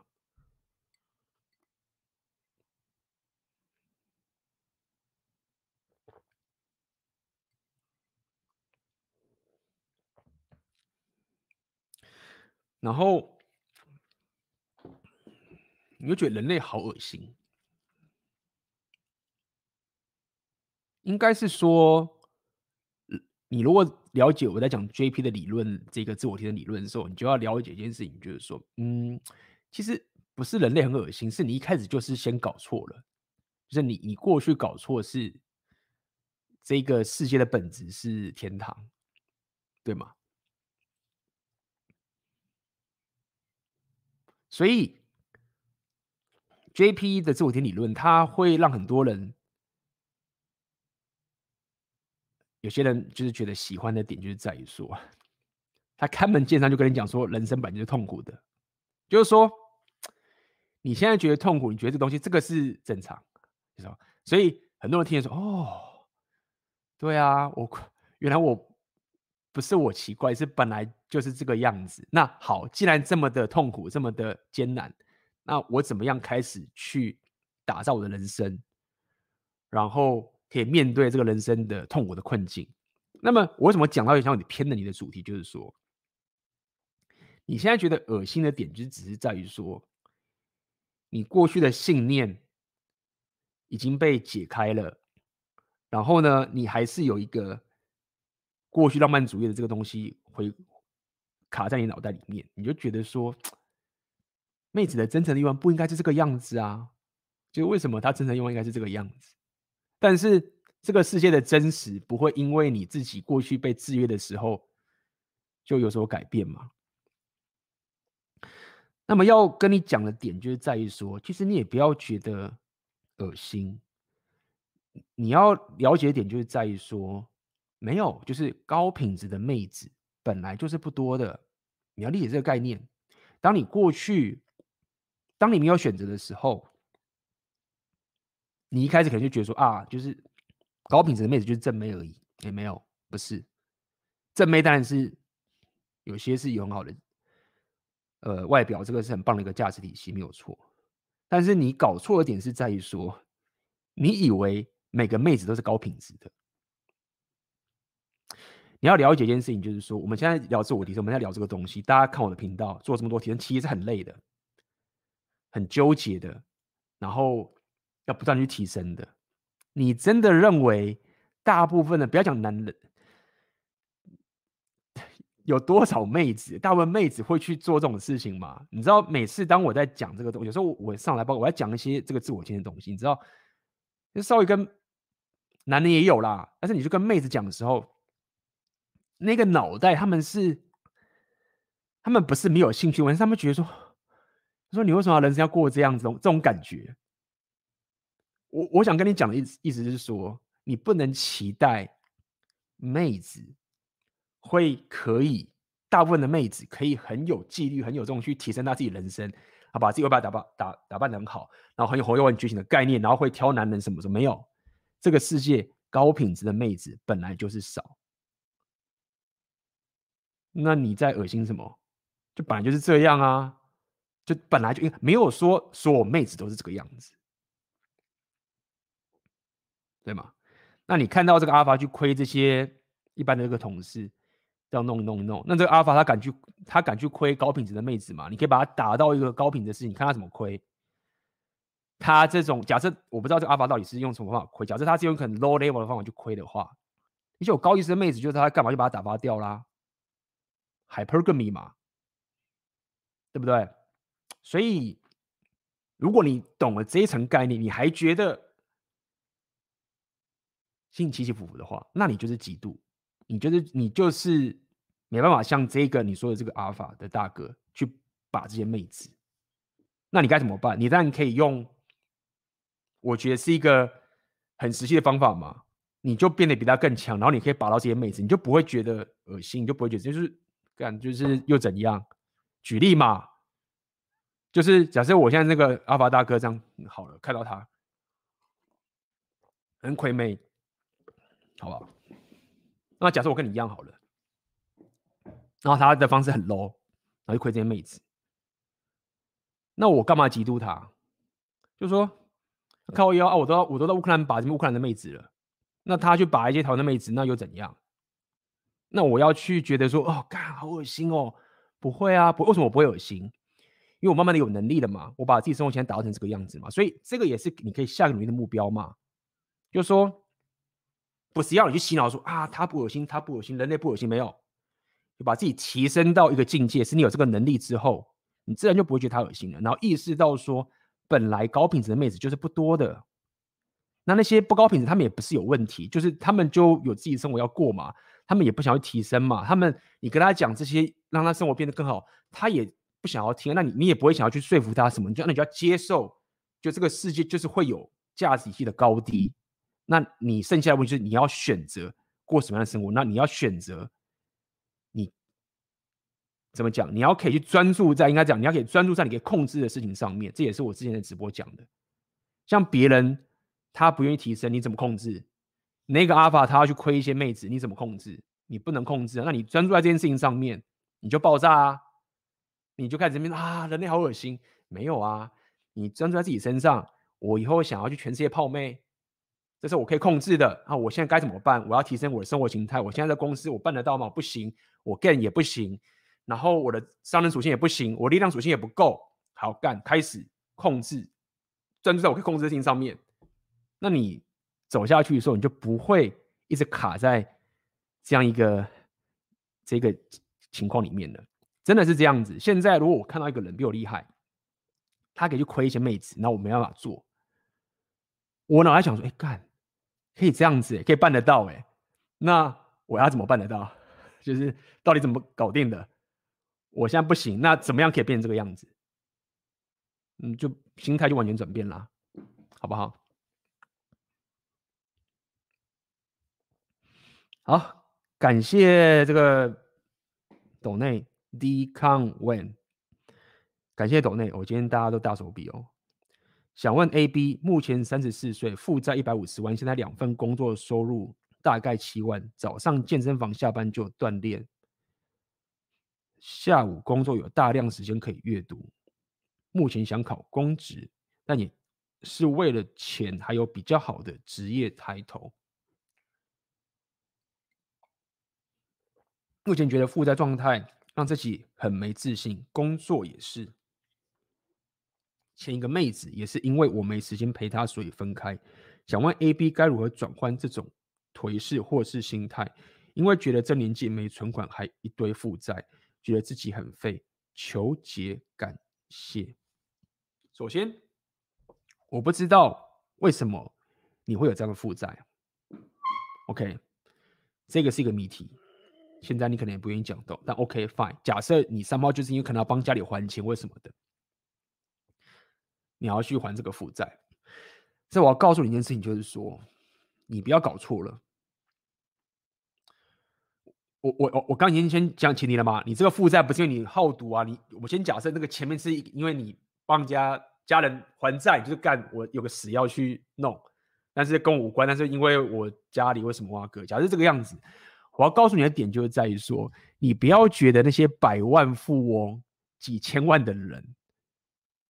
他的生活就是说啊，我没事干，然后我就去约会，然后我就去干嘛，然后我就去干嘛，然后我没事随便，妹子要来找我就去找我什么什么。当然，你有这些资产，你把妹会比较容易。我没有说这这个是没有的，我只是告诉你不要搞错了。就是有钱人他也不是闲在那边没事，就是有钱人反而会觉得说我要更加的有效率去过我现在的生活，现在变得更好。所以你要了解，说你你现在没有钱，没有时间，或者是你现在觉得你一直在工作，你在做这件事情。其实那些有钱，他们是在做这件事情。当然，你的负债给你的压力一定会有，而且这个本来就会有。所以财务的状况是很重要。如果你有发了我的黄金订阅，你我就有跟大家讲，就是说，每当我在讲任何的这种转变提升的时候，我都非常的现实的，我都一定先把经济问题先搞定再说。我不是那种。梦幻派的就说啊，我就去打工游学啊，我就去干嘛，反正以后一切都会解。没有，我当时去旅行的时候，我第一次去旅行去纽西兰的时候，我那时候还不知道旅行的美妙，还不知道浪人主义的美妙。然后我去我呃纽西兰旅行，我当时想要去三个月嘛，因为我当时先离职，我就暂时我想去三个月好了。那我去了之后，我去了三十天到五十天的时候。然后我发现说：“天哪，这个东西太美好了！我一辈子都要开始去旅行。那我第一件做的事情，不是去享受的把那三个月的旅行给弄完。我第一件做的事情是回国，因为我知道说，我要把这个东西当成是一辈子的事业的话，我要把我的商人属性给搞定。所以很多人是啊，我就打工游学，我就是爽完两年我就回去了。没有，我是先回家。”然后想办法去搞定商人属性的问题。好，我讲这么多，只是想要告诉你说，我理解，当你有负债的时候的这个压力是很大的。那这也是我在给大家一个建议的时候，我也是 number one 的东西，就是说，你一定要先把你的财务问题给搞定，因为这个不单单只是钱的原因，财务的负债是一种心理状态，它是一种心理状态的问题。尤其是一般人，如果说今天你是一个创业家，你是一个金融业的什么挖哥的的这些人，你是很厉害的一种。商人或者这种创业家，好了，没有错，你可以透过负债来去做杠杆，那是因为你已经到达了一个境界，你知道说负债跟这个东西的概念其实不影响到你人生的一个富足跟一个东西，我可能会讲太深，这是一个金融工具的问题。有些人可以，就是为什么有些什么像川普的负债照样还是很厉害，因为他知道怎么去玩这个资本游戏，但是一般人是不会的，一般人是没有办法的。那好在我有待过金融业。所以略懂一二，知道里面在玩什么险恶的游戏。那这个很重要。所以转换颓势的点，就是你你你的颓势确实是有客观的财务问题，但是你现在过的生活很精实的一个生活，在你之后有钱的时候也是一模一样。那你就想说，那不就好了吗？跟我以前以后我有一百万、两百万、一千万、两千万。我他妈的还是要 听 AB 的直播，说怎么样让自己更努力的有这个效率产出啊？你过的时间是一模一样的啊？那你会说，那这样妹子妹子看我没钱会没有办法跟我约会啊？哎干没有啊？我们这个就讲过了嘛。你练 P 为什么要练 PUA？因为 PUA 它有个很基本的论点，就告诉你就是说没有错，钱外表这个很重要。但是把妹这件事情，你不需要有钱都可以把到妹子，对吗？所以你可以把到妹子了。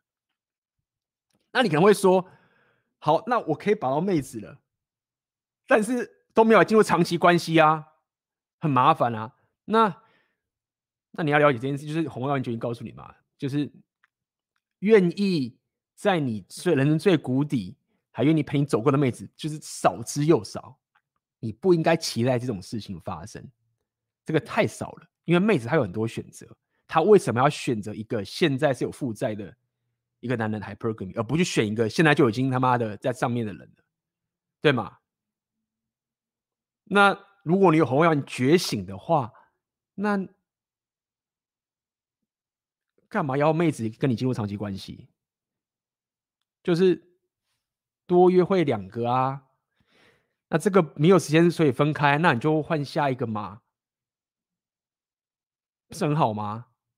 就很好啊，就是而且你现在早上健身，下班就锻炼，然后又有时间阅读，那你现在考公职，虽然说我不懂公职，好，三炮你要提升，所以你有什么？我不知道负债百五百五十万，你现在你有七万的收入，那你三炮还是可以跟朋友出去嘛，还是有阿法可以 hang out 嘛？你吃饭还是可以吃很棒卤肉饭呐，健身什么的，我相信饮食也都不错。把妹，假设你会 get 也 OK，没有妹子进入你的长期关系，对吗？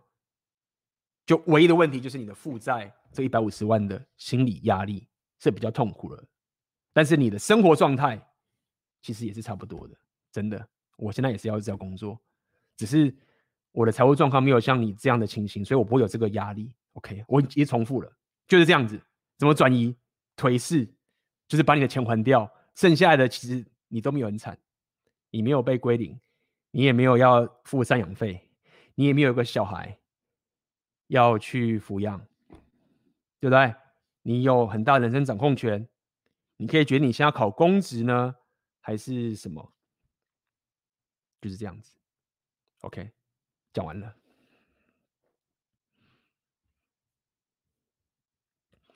感谢童话你的抖内，想请教 AB，您对乌克兰的观察，问题如下：最近看新闻报道有关乌克兰的危机与问题，其中有提到乌克兰的亲欧派与亲俄派的对立，影响到乌克兰内部经济与政治问题。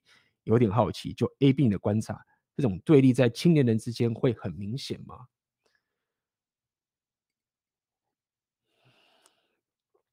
我说老实，其实我自己认识的一些乌克兰的年轻人，确实有亲欧跟亲俄的，亲乌跟亲俄的。就举例来说，是我在这个我偶尔去一下他们的，很去他们的摇摆舞的社区里面，不止摇摆舞啦，但是举例一个摇摆舞里面，他们里面就是基本上都是亲乌的。一进去的时候就问我说：“哎，你为什么不学乌克兰文，要去学俄文？”然后他们里面讲话啊、用字啊，都是乌克兰文。这样子，然后我有遇到一些人是很亲俄罗斯的，就是觉得说我喜欢俄罗斯，然后我就是喜欢讲俄文。那么我不喜欢有些人就是一直觉得说自己是乌克兰，然后讨厌俄罗俄俄文这种这种情形。所以老实讲，就是就我自己的田野，我们有科学调查。那我认识了一些人之后，我有感受到有些人确实是。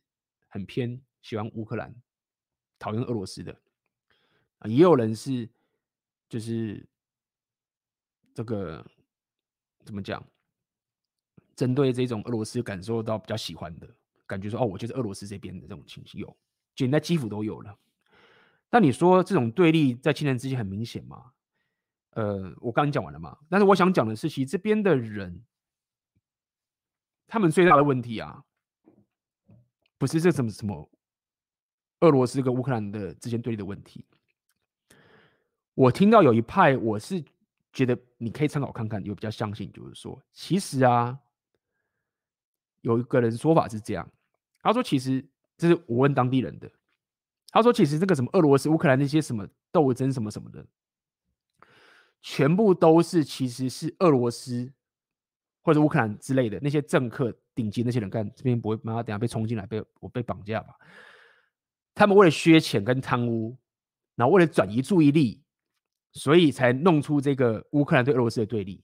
这是有个人这一派的说法，所以他们其实的问题啊，有些人跟我讲，他们问题其实是在于那些顶级在最上位那边的上位的人，他们削钱削的太夸张，然后削到后来的时候，就用这种俄乌对立的一个情形来让大家分心。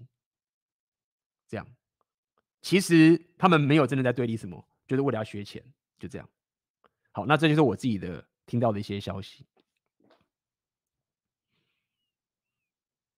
然后呢，也跟大家讲，我本身比较不去涉猎这种政治大格局的问题，不是说我觉得东西不重要。那个其实在我之前我就跟大家讲过了嘛。我自己的频道就是很注重自我提升。那什么叫自我提升？自我提升的概念就是说我比较 care 的点是你的 individual，你的个人自己跟你周遭的人。的生活是可以往自己想要的方向发展。那么，当你的思维是往这样走的时候，你就比较不太会花专注力去关注在这些很国家与国家之间的纠纷。你会去稍微理解一下，但是你不会花太多心力去纠结在那个东西里面。OK，这是我可以给你的一些回答。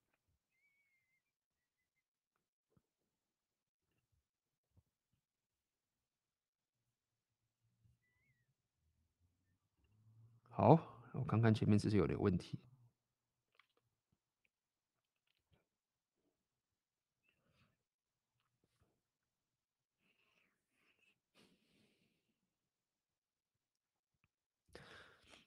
想再问 AB，我爸、我哥和我姐三人都做着家里同一份传统事业，他们虽有碰触社群媒体，但思想还停在传统商业和靠天吃饭的模式，完全不会运用网入科技和社群来帮助事业，事业决策也没有系统化。每当我跟他们聊一人公司在网络科技的概念，他们总听不太懂，也不愿去多尝试，甚至看书学习也很少。是不是这也是自我提升之后所遇到的必然呢？谢谢 AB。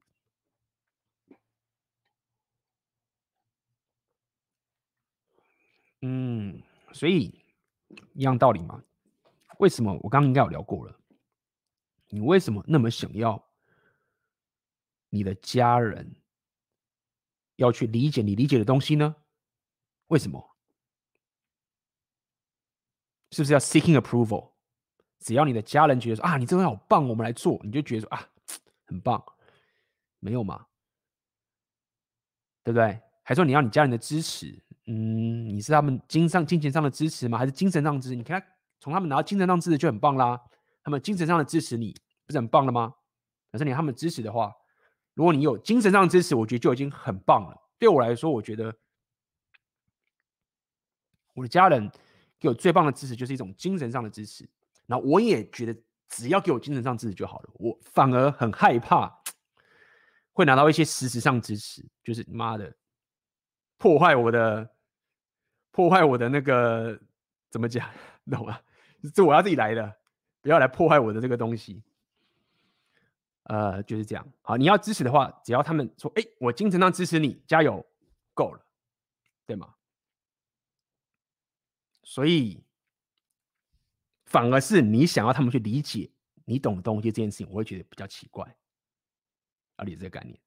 所以，与其期待着你要去解释给你的家人说这东西很棒，我倒觉得你可以这样干啊。你要么一。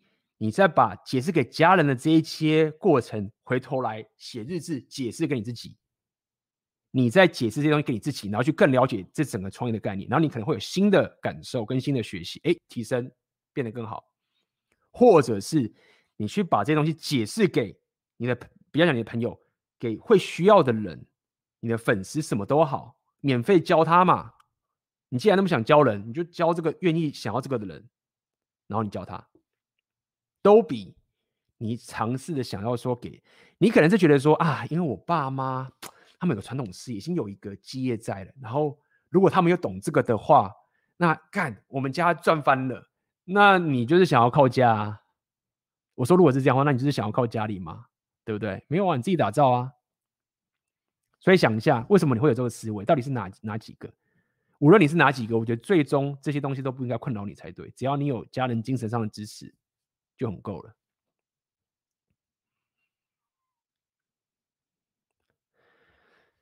请问 AB 有没有打算做一次 Hypergamy doesn't care 相关内容的影片呢？也可以啦，有机会的话，好不好？我知道他的 Hypergamy doesn't care，就是很多人看着会非常的有情感，就是非常的很有共鸣。他这个我不能讲说他，那他当然是有道理的，只是他就是一个非常会引起大家共鸣的一个影片，我考虑一下。，OK。A B 你好，我是电机硕士毕业生，现在快退伍了，将来会找类似工程师的职业，但我硕士学到的城市语言与主流不符，现在是打算去职训局再学主流的城市语言，但是不确定是否多此一举，请问 A.B. 有其他建议吗？有，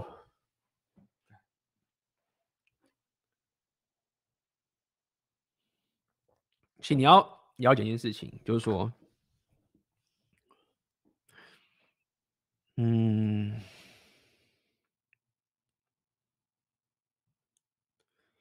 你现在的目的其实是，呃，你现在的目的其实是为了进一家公司可以领不错的薪水。所以说到底，你就是要会面试，你要了解这个概念。你现在要想你你在干嘛？就是说，我要的是我要会面试，然后进这家公司。那你是社会新鲜人的话。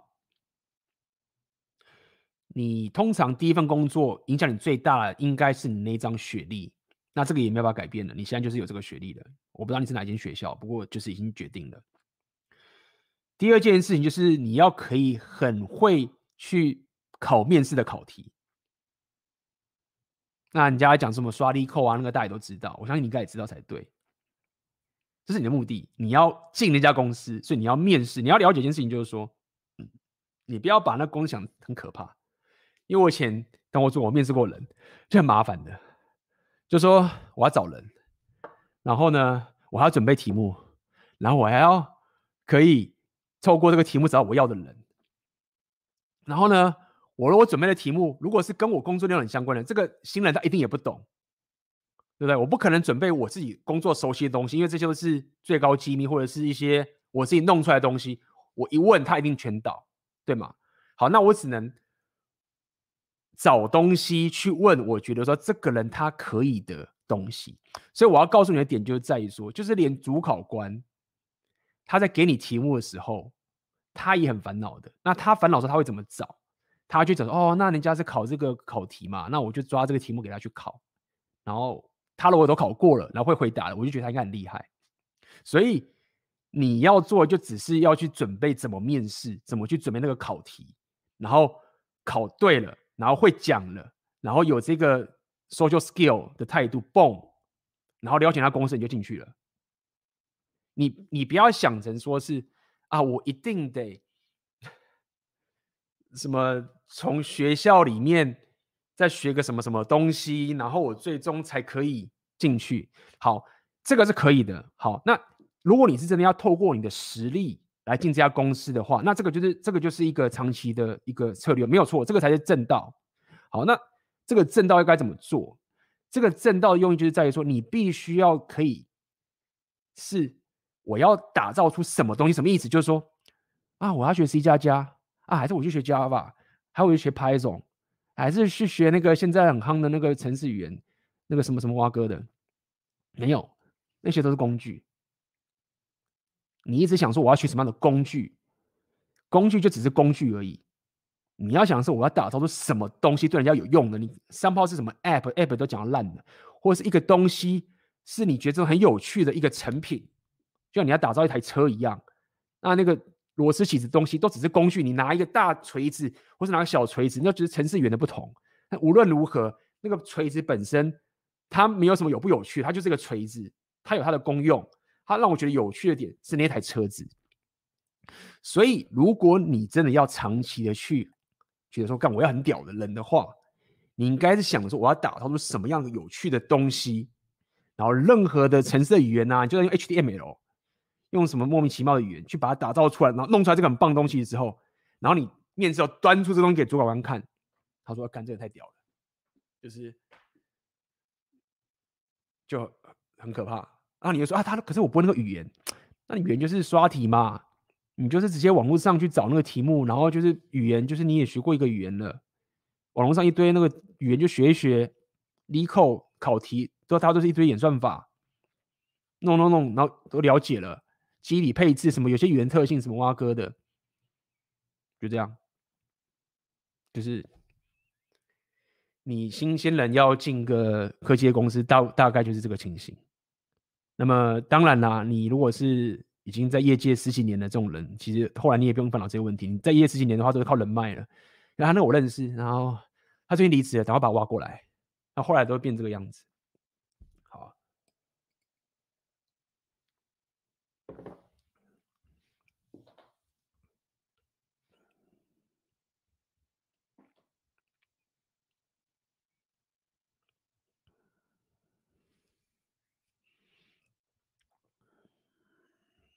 请问，当电影《男人恋爱时》怎么会被某些作家扣上父权社会的名号？我没有看过那个电影啦，但是就是说，我不意外的，现在很多论坛会去讲说什么很父权啊，什么什么哇哥的，什么的。那如果你是有 Red Pill 觉醒的人的话，你就知道怎么去看那样的文章啦。就是该怎么说呢？你有觉醒的话，这些文章应该就影响不了你了。那你你比较有同情心的话，你就觉得说啊，看有些被制约的男人就很可怜，就是一直被这样去弄这些东西，然后搞得自己没有能力，然后去搞这些受害者心态，什么什么哇哥。因为大家听 Red Pill 听了这么久了，我也跟大家讲嘛，就是就不是什么强迫女生的事情啊。你要的就是一个妹子会很自愿的、真诚的欲望的加入你的世界，然后你掌控这整个框架。讲白点就是这个样子而已，没有要你强迫女生。这个这个世界这个时代，你要强迫什么挖哥的父权什么什么挖哥，就是有什么我不知道父权怎么挖哥哎，就是你要父权什么？因为男人，所以你你拥有什么优势吗？那二十几岁那些打不到炮的那些人，你要怎么说他们？更不用讲，就是。所以，呃，怎么讲？就是看到一些父权的文章，你要么就是看到某一个有家暴的男人或者是什么的，那你这个东西也不是什么父父权啊，就是那个男生他犯罪嘛，那你就把他关起来啊。那剩下的问题就是在于说，我也不知道讲什么，就是你有自由的选择，你可以把很多妹子，所以人家要羞辱策略，你讲讲就是那个样子。反正看到这些父权的文章，你就是就是这样。就是没什么好回应的。想请问 AB，我在家中常常看到我父亲唉声叹气或愁眉苦脸，我觉得他的人生一直存在着悲观，感觉多少都会影响我的阅读和提升的成长。是不是要尽快搬出去住，有自己的空间，不然久了会被偷渡影响？感谢。嗯，老实说，是我怎样跟你讲。就是这种焦虑跟这种气场是会潜移默化到你身上，但是不是代表就是说你完全把你爸丢一边，但是你要可以控制你自己这个跟他接触的时间，然后了解你要先自救才能救别人，就这样。所以真的是这样子，你要可以加入。到对的族群，然后你要了解的是，这个世界是很大的，点让人属性是很有帮助的。有很多很多人的精神状态是很强大的，跟生活形态是很强大的，然后他们有这样的族群在，那这样的族群他们也是不是那么好找到的，但是你努力去提升，努力去冒险。你总有一天可以找到这样的一个族群，然后去改变你一些人生的思维。但如果你永远都只是觉得我我应我应该要孝顺，应该要孝顺，然后把自己困在这个地方的话，你是不太可能，不太可能到达那个那个环境的，太难了。你你要怎么进入那环境？就你没有东西跟他换呐、就很多时候你要知道，就像我我我的方法其实就是你你得一定得一直跟他换。为什么你要有自己的基业？你要有自己的价值？因为当你一直在换这个东西的时候，你要怎么进去？你一定有价值啊！你一定要可以跟他换呢、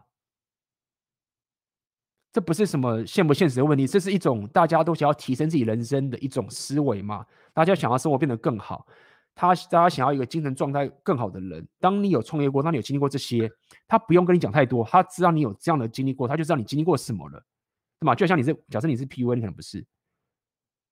你看到那个人，他去夜店这样做，你就说哇，这个人经过什么东西？他知道了，他已经经历过可能什么接近焦虑啊，什么挖哥的。一样道理，创业、基业这个东西都是一模一样。那么你第一步，当然就是要先可以有自己的空间，去慢慢打造你自己的东西起来，然后先不要被这些东西干扰。那跟家人这种东西，你就是控制你跟他相处的时间，这样子，就真的是这样子，好吧？这讲的大家说干嘛大逆不道？嗯，没办法，不然怎么办？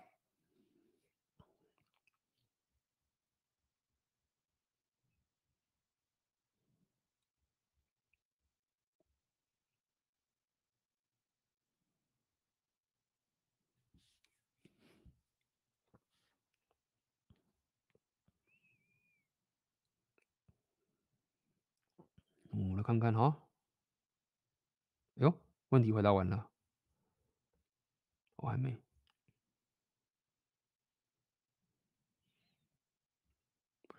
AB 你好，请问有正宫状况下怎么安排时间转盘子？被抓到怎么处理？没讲明一对一关系。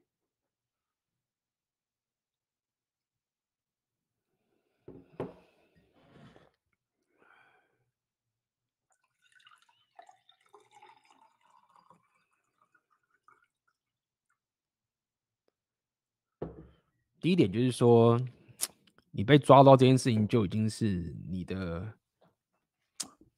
疏忽了嘛，对？首先，我先不知道你是怎么跟你正宫讲的。我我个人是不鼓励你用欺骗的方式去劈腿，这个我必须要先讲，因为这个不是想要去否定 repeal 里面的这个选择权。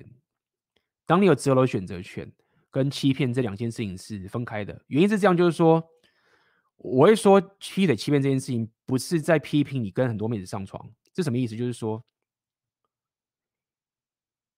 当你有能力的时候，你是有能力可以让一个人活得很快乐，跟毁掉一个人的，这个我们要承认。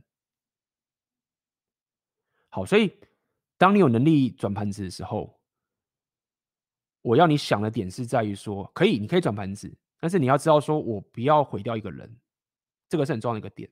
那你要有这样的能力去做这件事情。所以我先姑且是，你是这种状况是一种，他也知道说他管不住你，然后心理上某种默许你去跟别人人家干嘛这个情形的这个概念是这样的概念，而不是就是你是完全的要毁掉人家的这种情形。先先讲好。那么在这种情形下面，我要讲的点就是在于说，被抓到怎么处理，不要认错，就是这样。那么通常你一开始认错的时候，就掰了，后面就越越难处理了。这就是这个点。那为什么我说不要认错？就是在于你之前跟他相处的时候。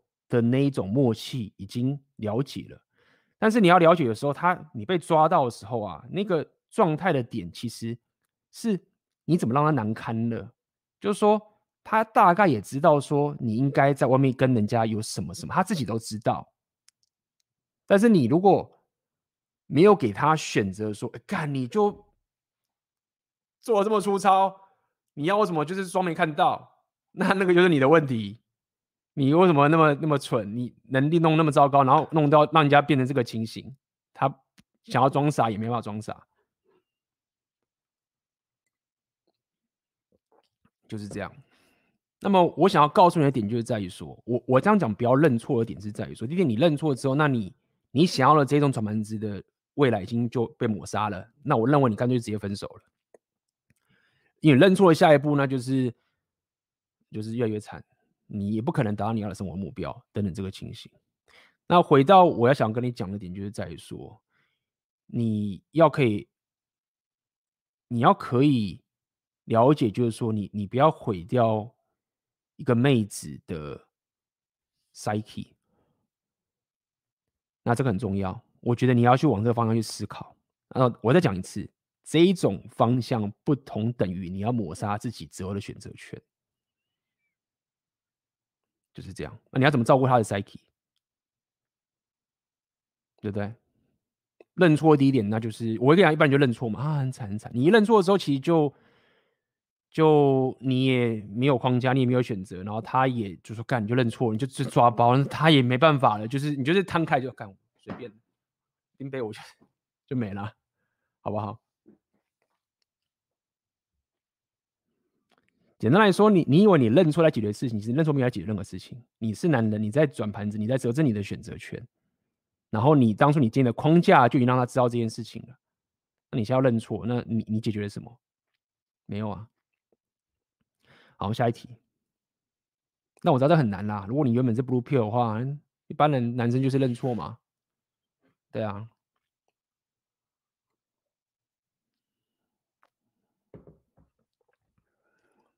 还是要回归我刚刚讲的啦。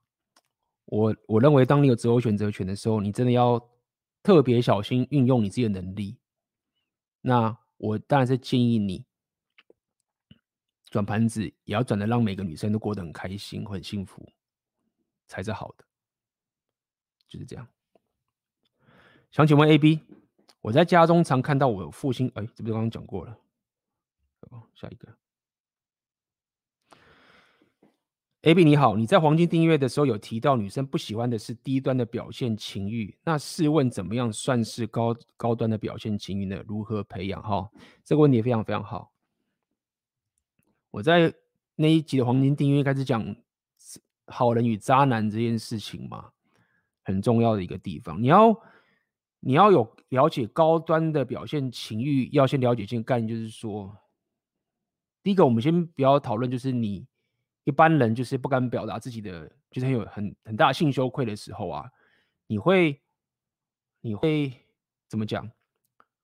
你会这样讲白一点好，就是说你你一般来说你跟妹子相处聊天的时候交流的时候啊，一般来说妹子其实会，你如果没有做任何事情的话，妹子很自然的就会把她的对话放在一个 non-sexual 的一个模式，然后就是跟你聊天，尽管她对你有兴趣哦。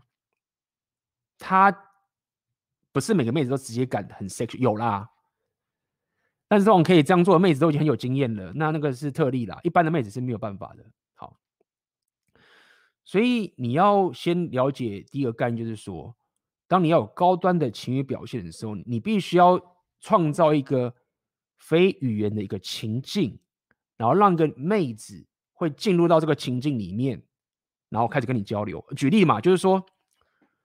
为什么你在跟妹子约会的时候，你要去塞好这个约会，或者塞好这个地方，跟一个时间，跟你跟他一对一，或者不能有其他人进来？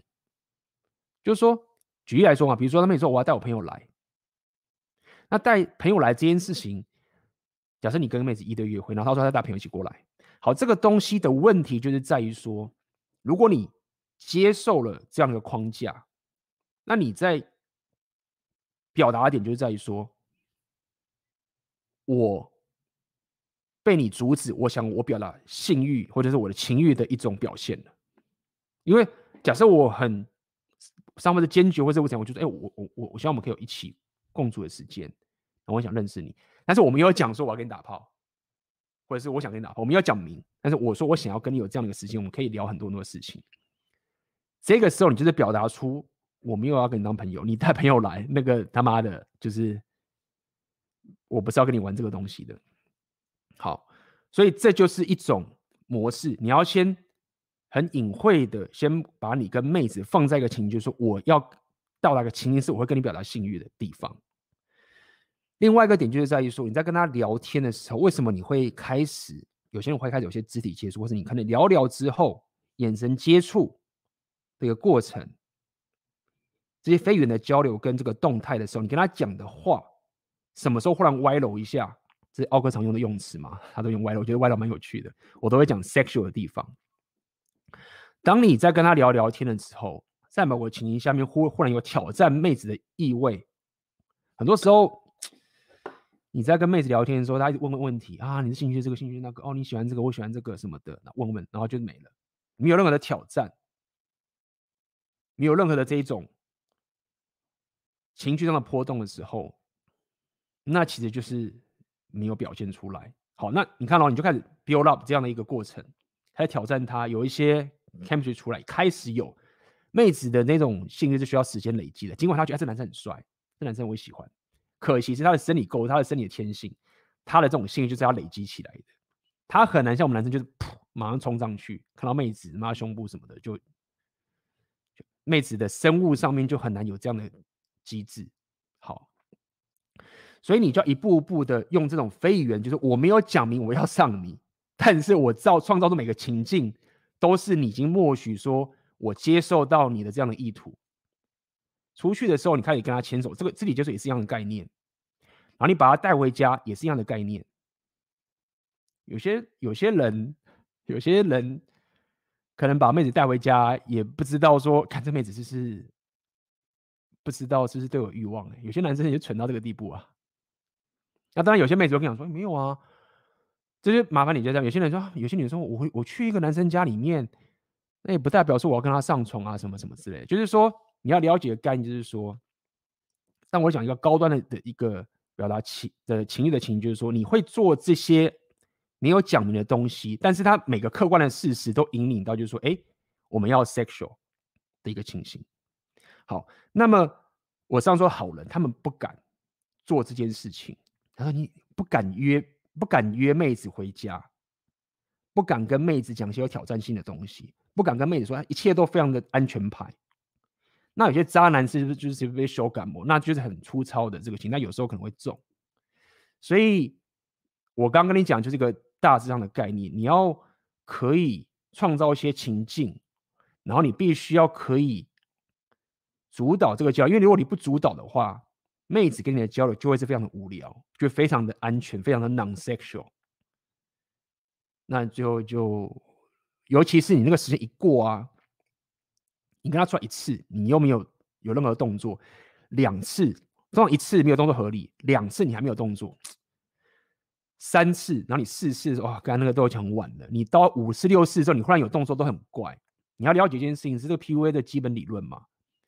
你要跟妹子建立吸引力的时候，其实前面的时期的那个印象跟你的你的阿尔法的气息，在前面那个阶段是很重要的。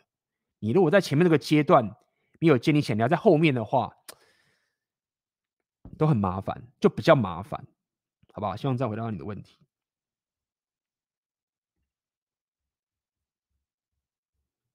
哎呦，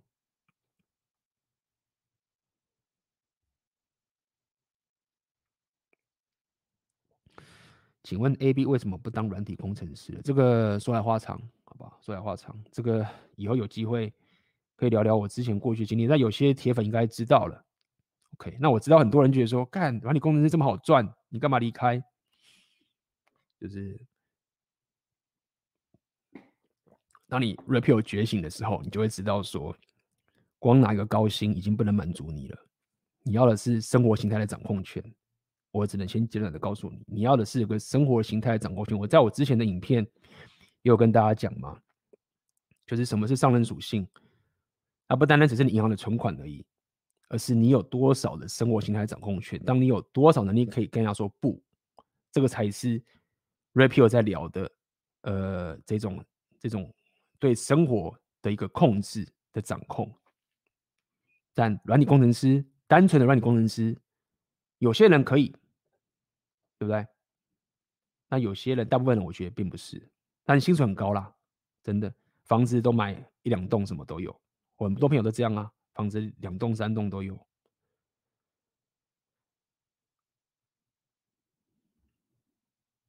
AB，请问目前大二休学，以前读夜校，学费、生活费需要自己赚，家人希望我继续读大学。这段时间学了不同的东西，也去旅行，但是找不到真正有兴趣的事物，是否该找个有钱赚的科系继续读？还是学个一技之长？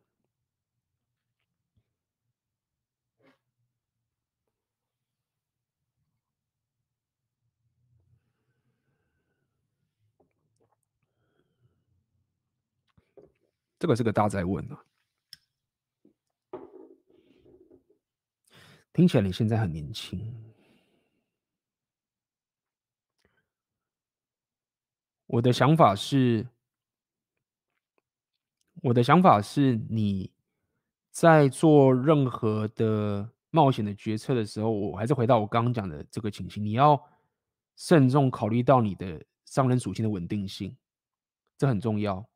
无论你现在是要回去科系念书，还是你要学什么，你要去做任何的冒险的决策，我第一个都会先要你先，第一个，你我相信你有去旅行了，你应该是背包客旅行的，你的生活消费应该可以很低，降低你的生活消费。假设你有很明确想要过的一个人生，那降低你的人呃人生的消呃生活上消费的意思就是说。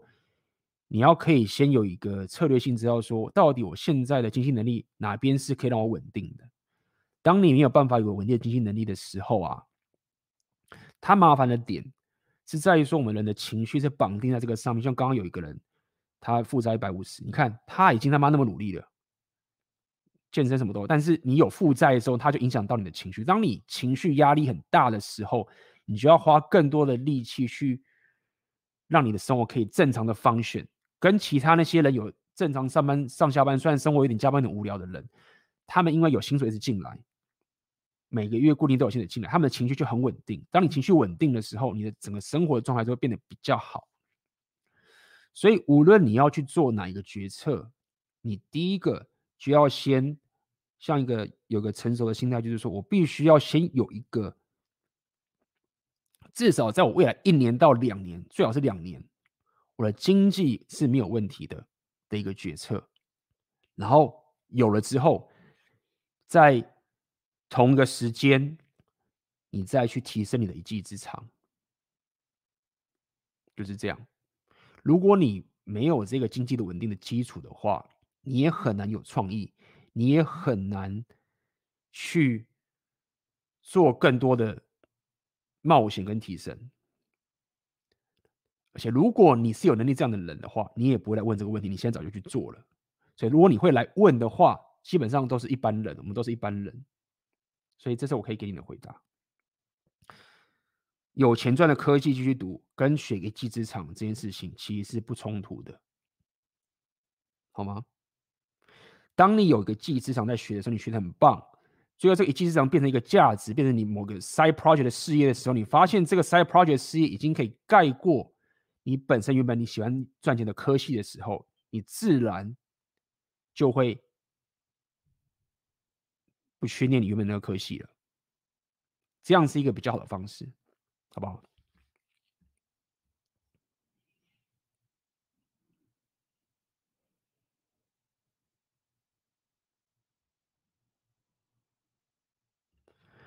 谢谢 A B 回复，但我提到的正宫不是讲明关系的女友，只是我现在比较喜欢的对象而已。不过跟他互动越深之后，我去搭讪跟其他女生打炮，都会说如都会想说，如果被他看到怎么解决比较好？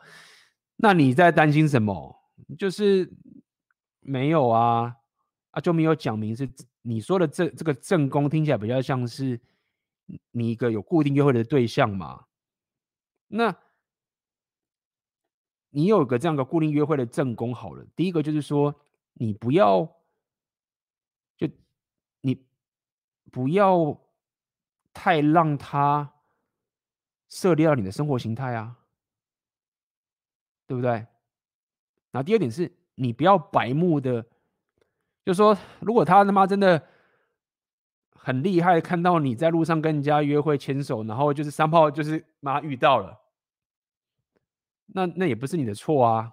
那他如果跑过来，就是跟你指责你这种事情，那他有问题啊。你都没有讲你是正正牌女朋友，对不对？那反而是你自己焦虑着说，哎干，他会不会看到我跟别的女朋友会会怎么样？嗯，搞不好他自己在跟别人是约会啊。他还怕你，他他他都不怕你看到了，你怕？对不对？所以该怎么解决？就是，就是就是我刚刚已经跟你讲完了，就是你这这这跟跟你认错都不用认错，根本不可能认错，这个本来就不是你的错。然后，对啊，你不要让他太进入你的生活形态里面嘛，保持跟他约会的频率，但是你每次约会都要非常高品质的，对不对？超棒的体验，上床上特别爽，就是因为你很喜欢他嘛，这样合理。然后这样，我就这样子，好吧。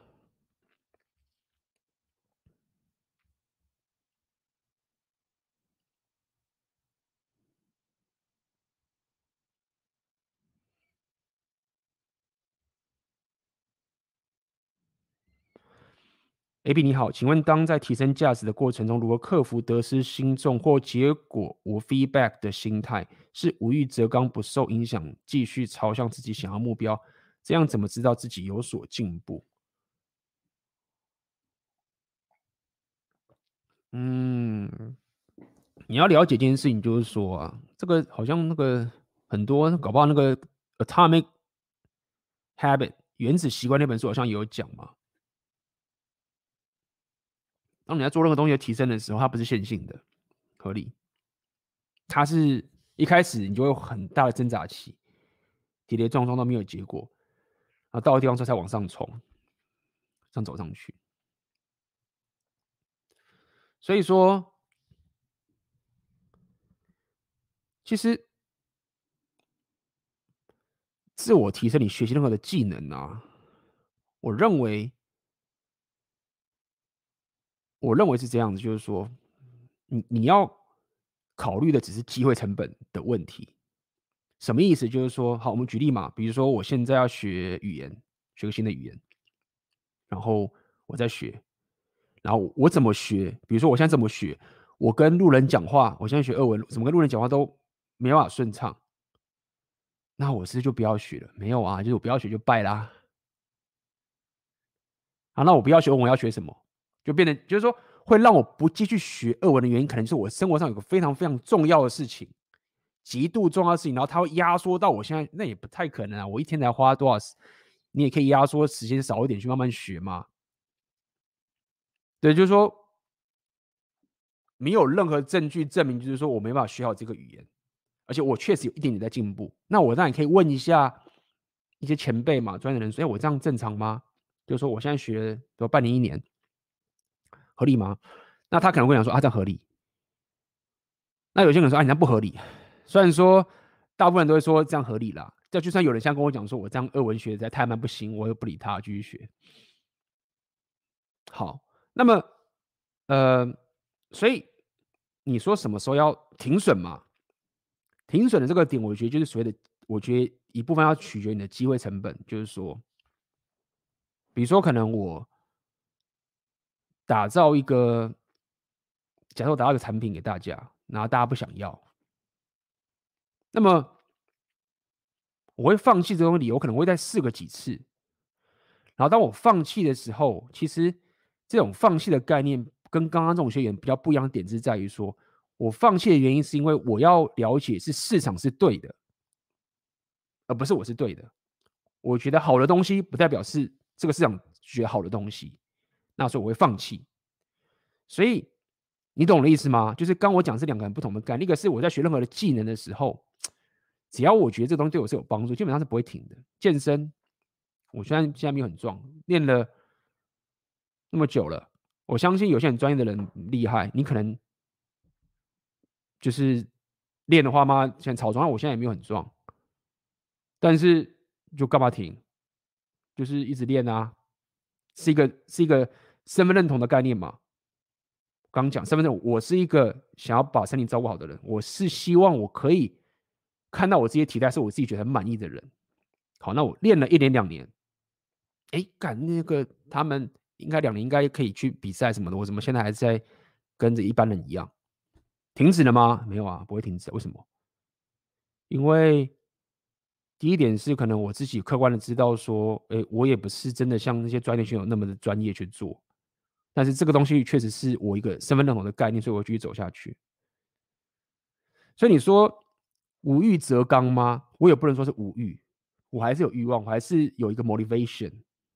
只是我深刻的理解到，就是说，刚刚讲这个习惯的概念跟身份认同的概念，就是说我想要过这样的生活，所以我会持续做这件我每天会进步那一点点的东西，因为也不可能没有进步。语言你一定会进步一点，健身你也会进步一点，我做内容我也会进步一点，这东西都是会进步的。所以你有这样的心态，你就可以。我是用透过这个心态，会持续的坚持下去，然后最后就可以撑到这个指数型的爆发。好，那要怎么知道自己有所进步？那你就是要可以测量嘛，你要可以有数据嘛，你要可以衡量嘛，对不对？所以要分开一下。刚刚我讲另外一个是市场的概念，就是说你可能投资啊，你可能是创业这种东西，那你这种情形是要去解市场。跟你的想法可能是不一样的，你不能直接说我是对的，市场是错的。通常这个地方我就会比较客观一点，去决做一个决策，说：哎，干，我应该是错的哦，市场不是这样回应我的。好，这个是一些投资理财的投资交易的概念了。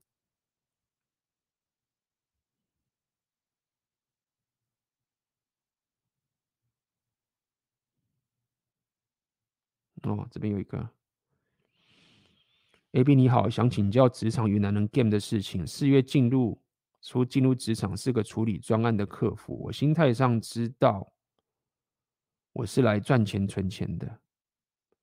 身为后辈，对于这边的前辈尊敬客气，但有位做九年的男主管一直踩我界限，他一直让我觉得要让我知道自己没价值。现在我已离职，我只觉得他就像是螃蟹，一直想把我的正气夹下去。请问有没有是我没考虑到主管管理的方式？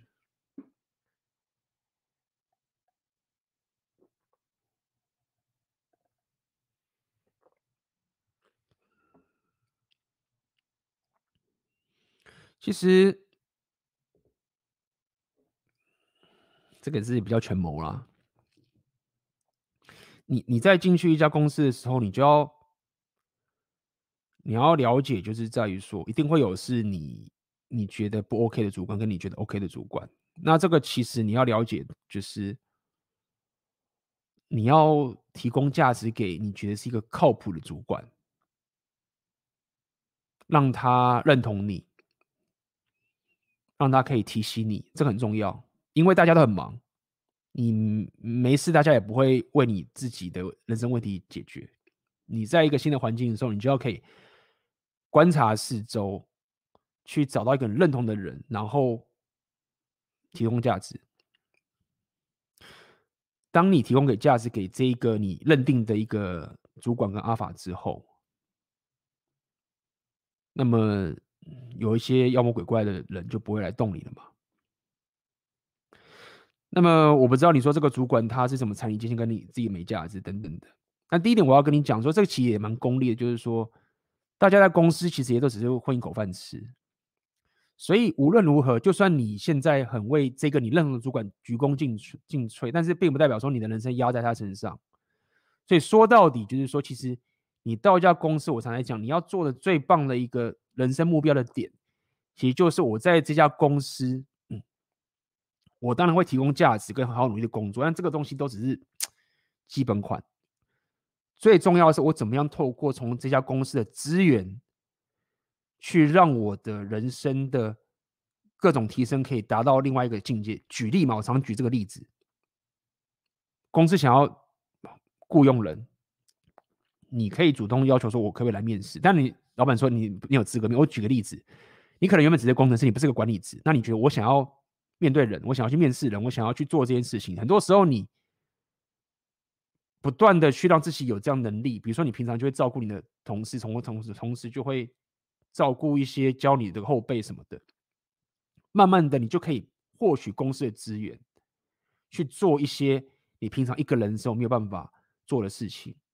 那我要告诉你一点，就是当你进一家公司的时候，你的第一个目的，我认为就是要去想这件事情，因为公司他买你的时间，他就是买你的时间，你就是他的 员工，他就要你干嘛就去干嘛。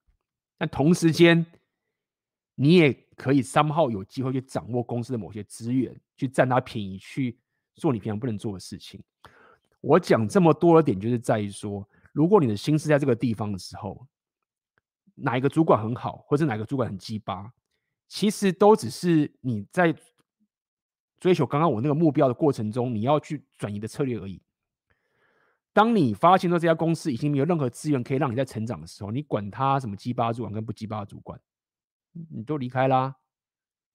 因为最终你要了解，真正是一个男人之间的 game 的时候，是我有什么牌，你有什么牌，我们站在相同的地位，然后我跟你 game。你应该目标是这个情形。那当你还什么都不是的时候，你也没有你你去 game 好主管跟 game 坏主管，其实目的都只有什么，就是拿资源去让自己达到那个位阶的一个过程。懂我的意思吗？呃，我要讲的点就是在于说，真正你你要去思考怎么跟男人 game 的点，是在于真正到时候你有一个价值跟他同等的价值去跟他 game 的时候，那时候我们在聊的时候就会更好。但是在一个公司的地方。也说到底，就是如果真遇到很鸡巴的主管，然后他一直压榨我，然后我根本就毫无转换的余地去提升我自己的话，那还表示公司很烂嘛？就是连一个主管都搞不定，然后那我就换一个公司啦。那如果说现在有好的有坏的，那坏的就管他去死，我先帮好的做事，把它弄得更好，让这个主管升职，想办法。拿公司的资源去做我可以做的事情，嘣嘣嘣嘣嘣，上去之后，对啊，所以，呃，这是我可以给你的建议，希望有回答到一些。这是我的方式，这是我的方式。讲这么多，只想告诉你说，嗯，对于一直踩你雷的主管，只要你。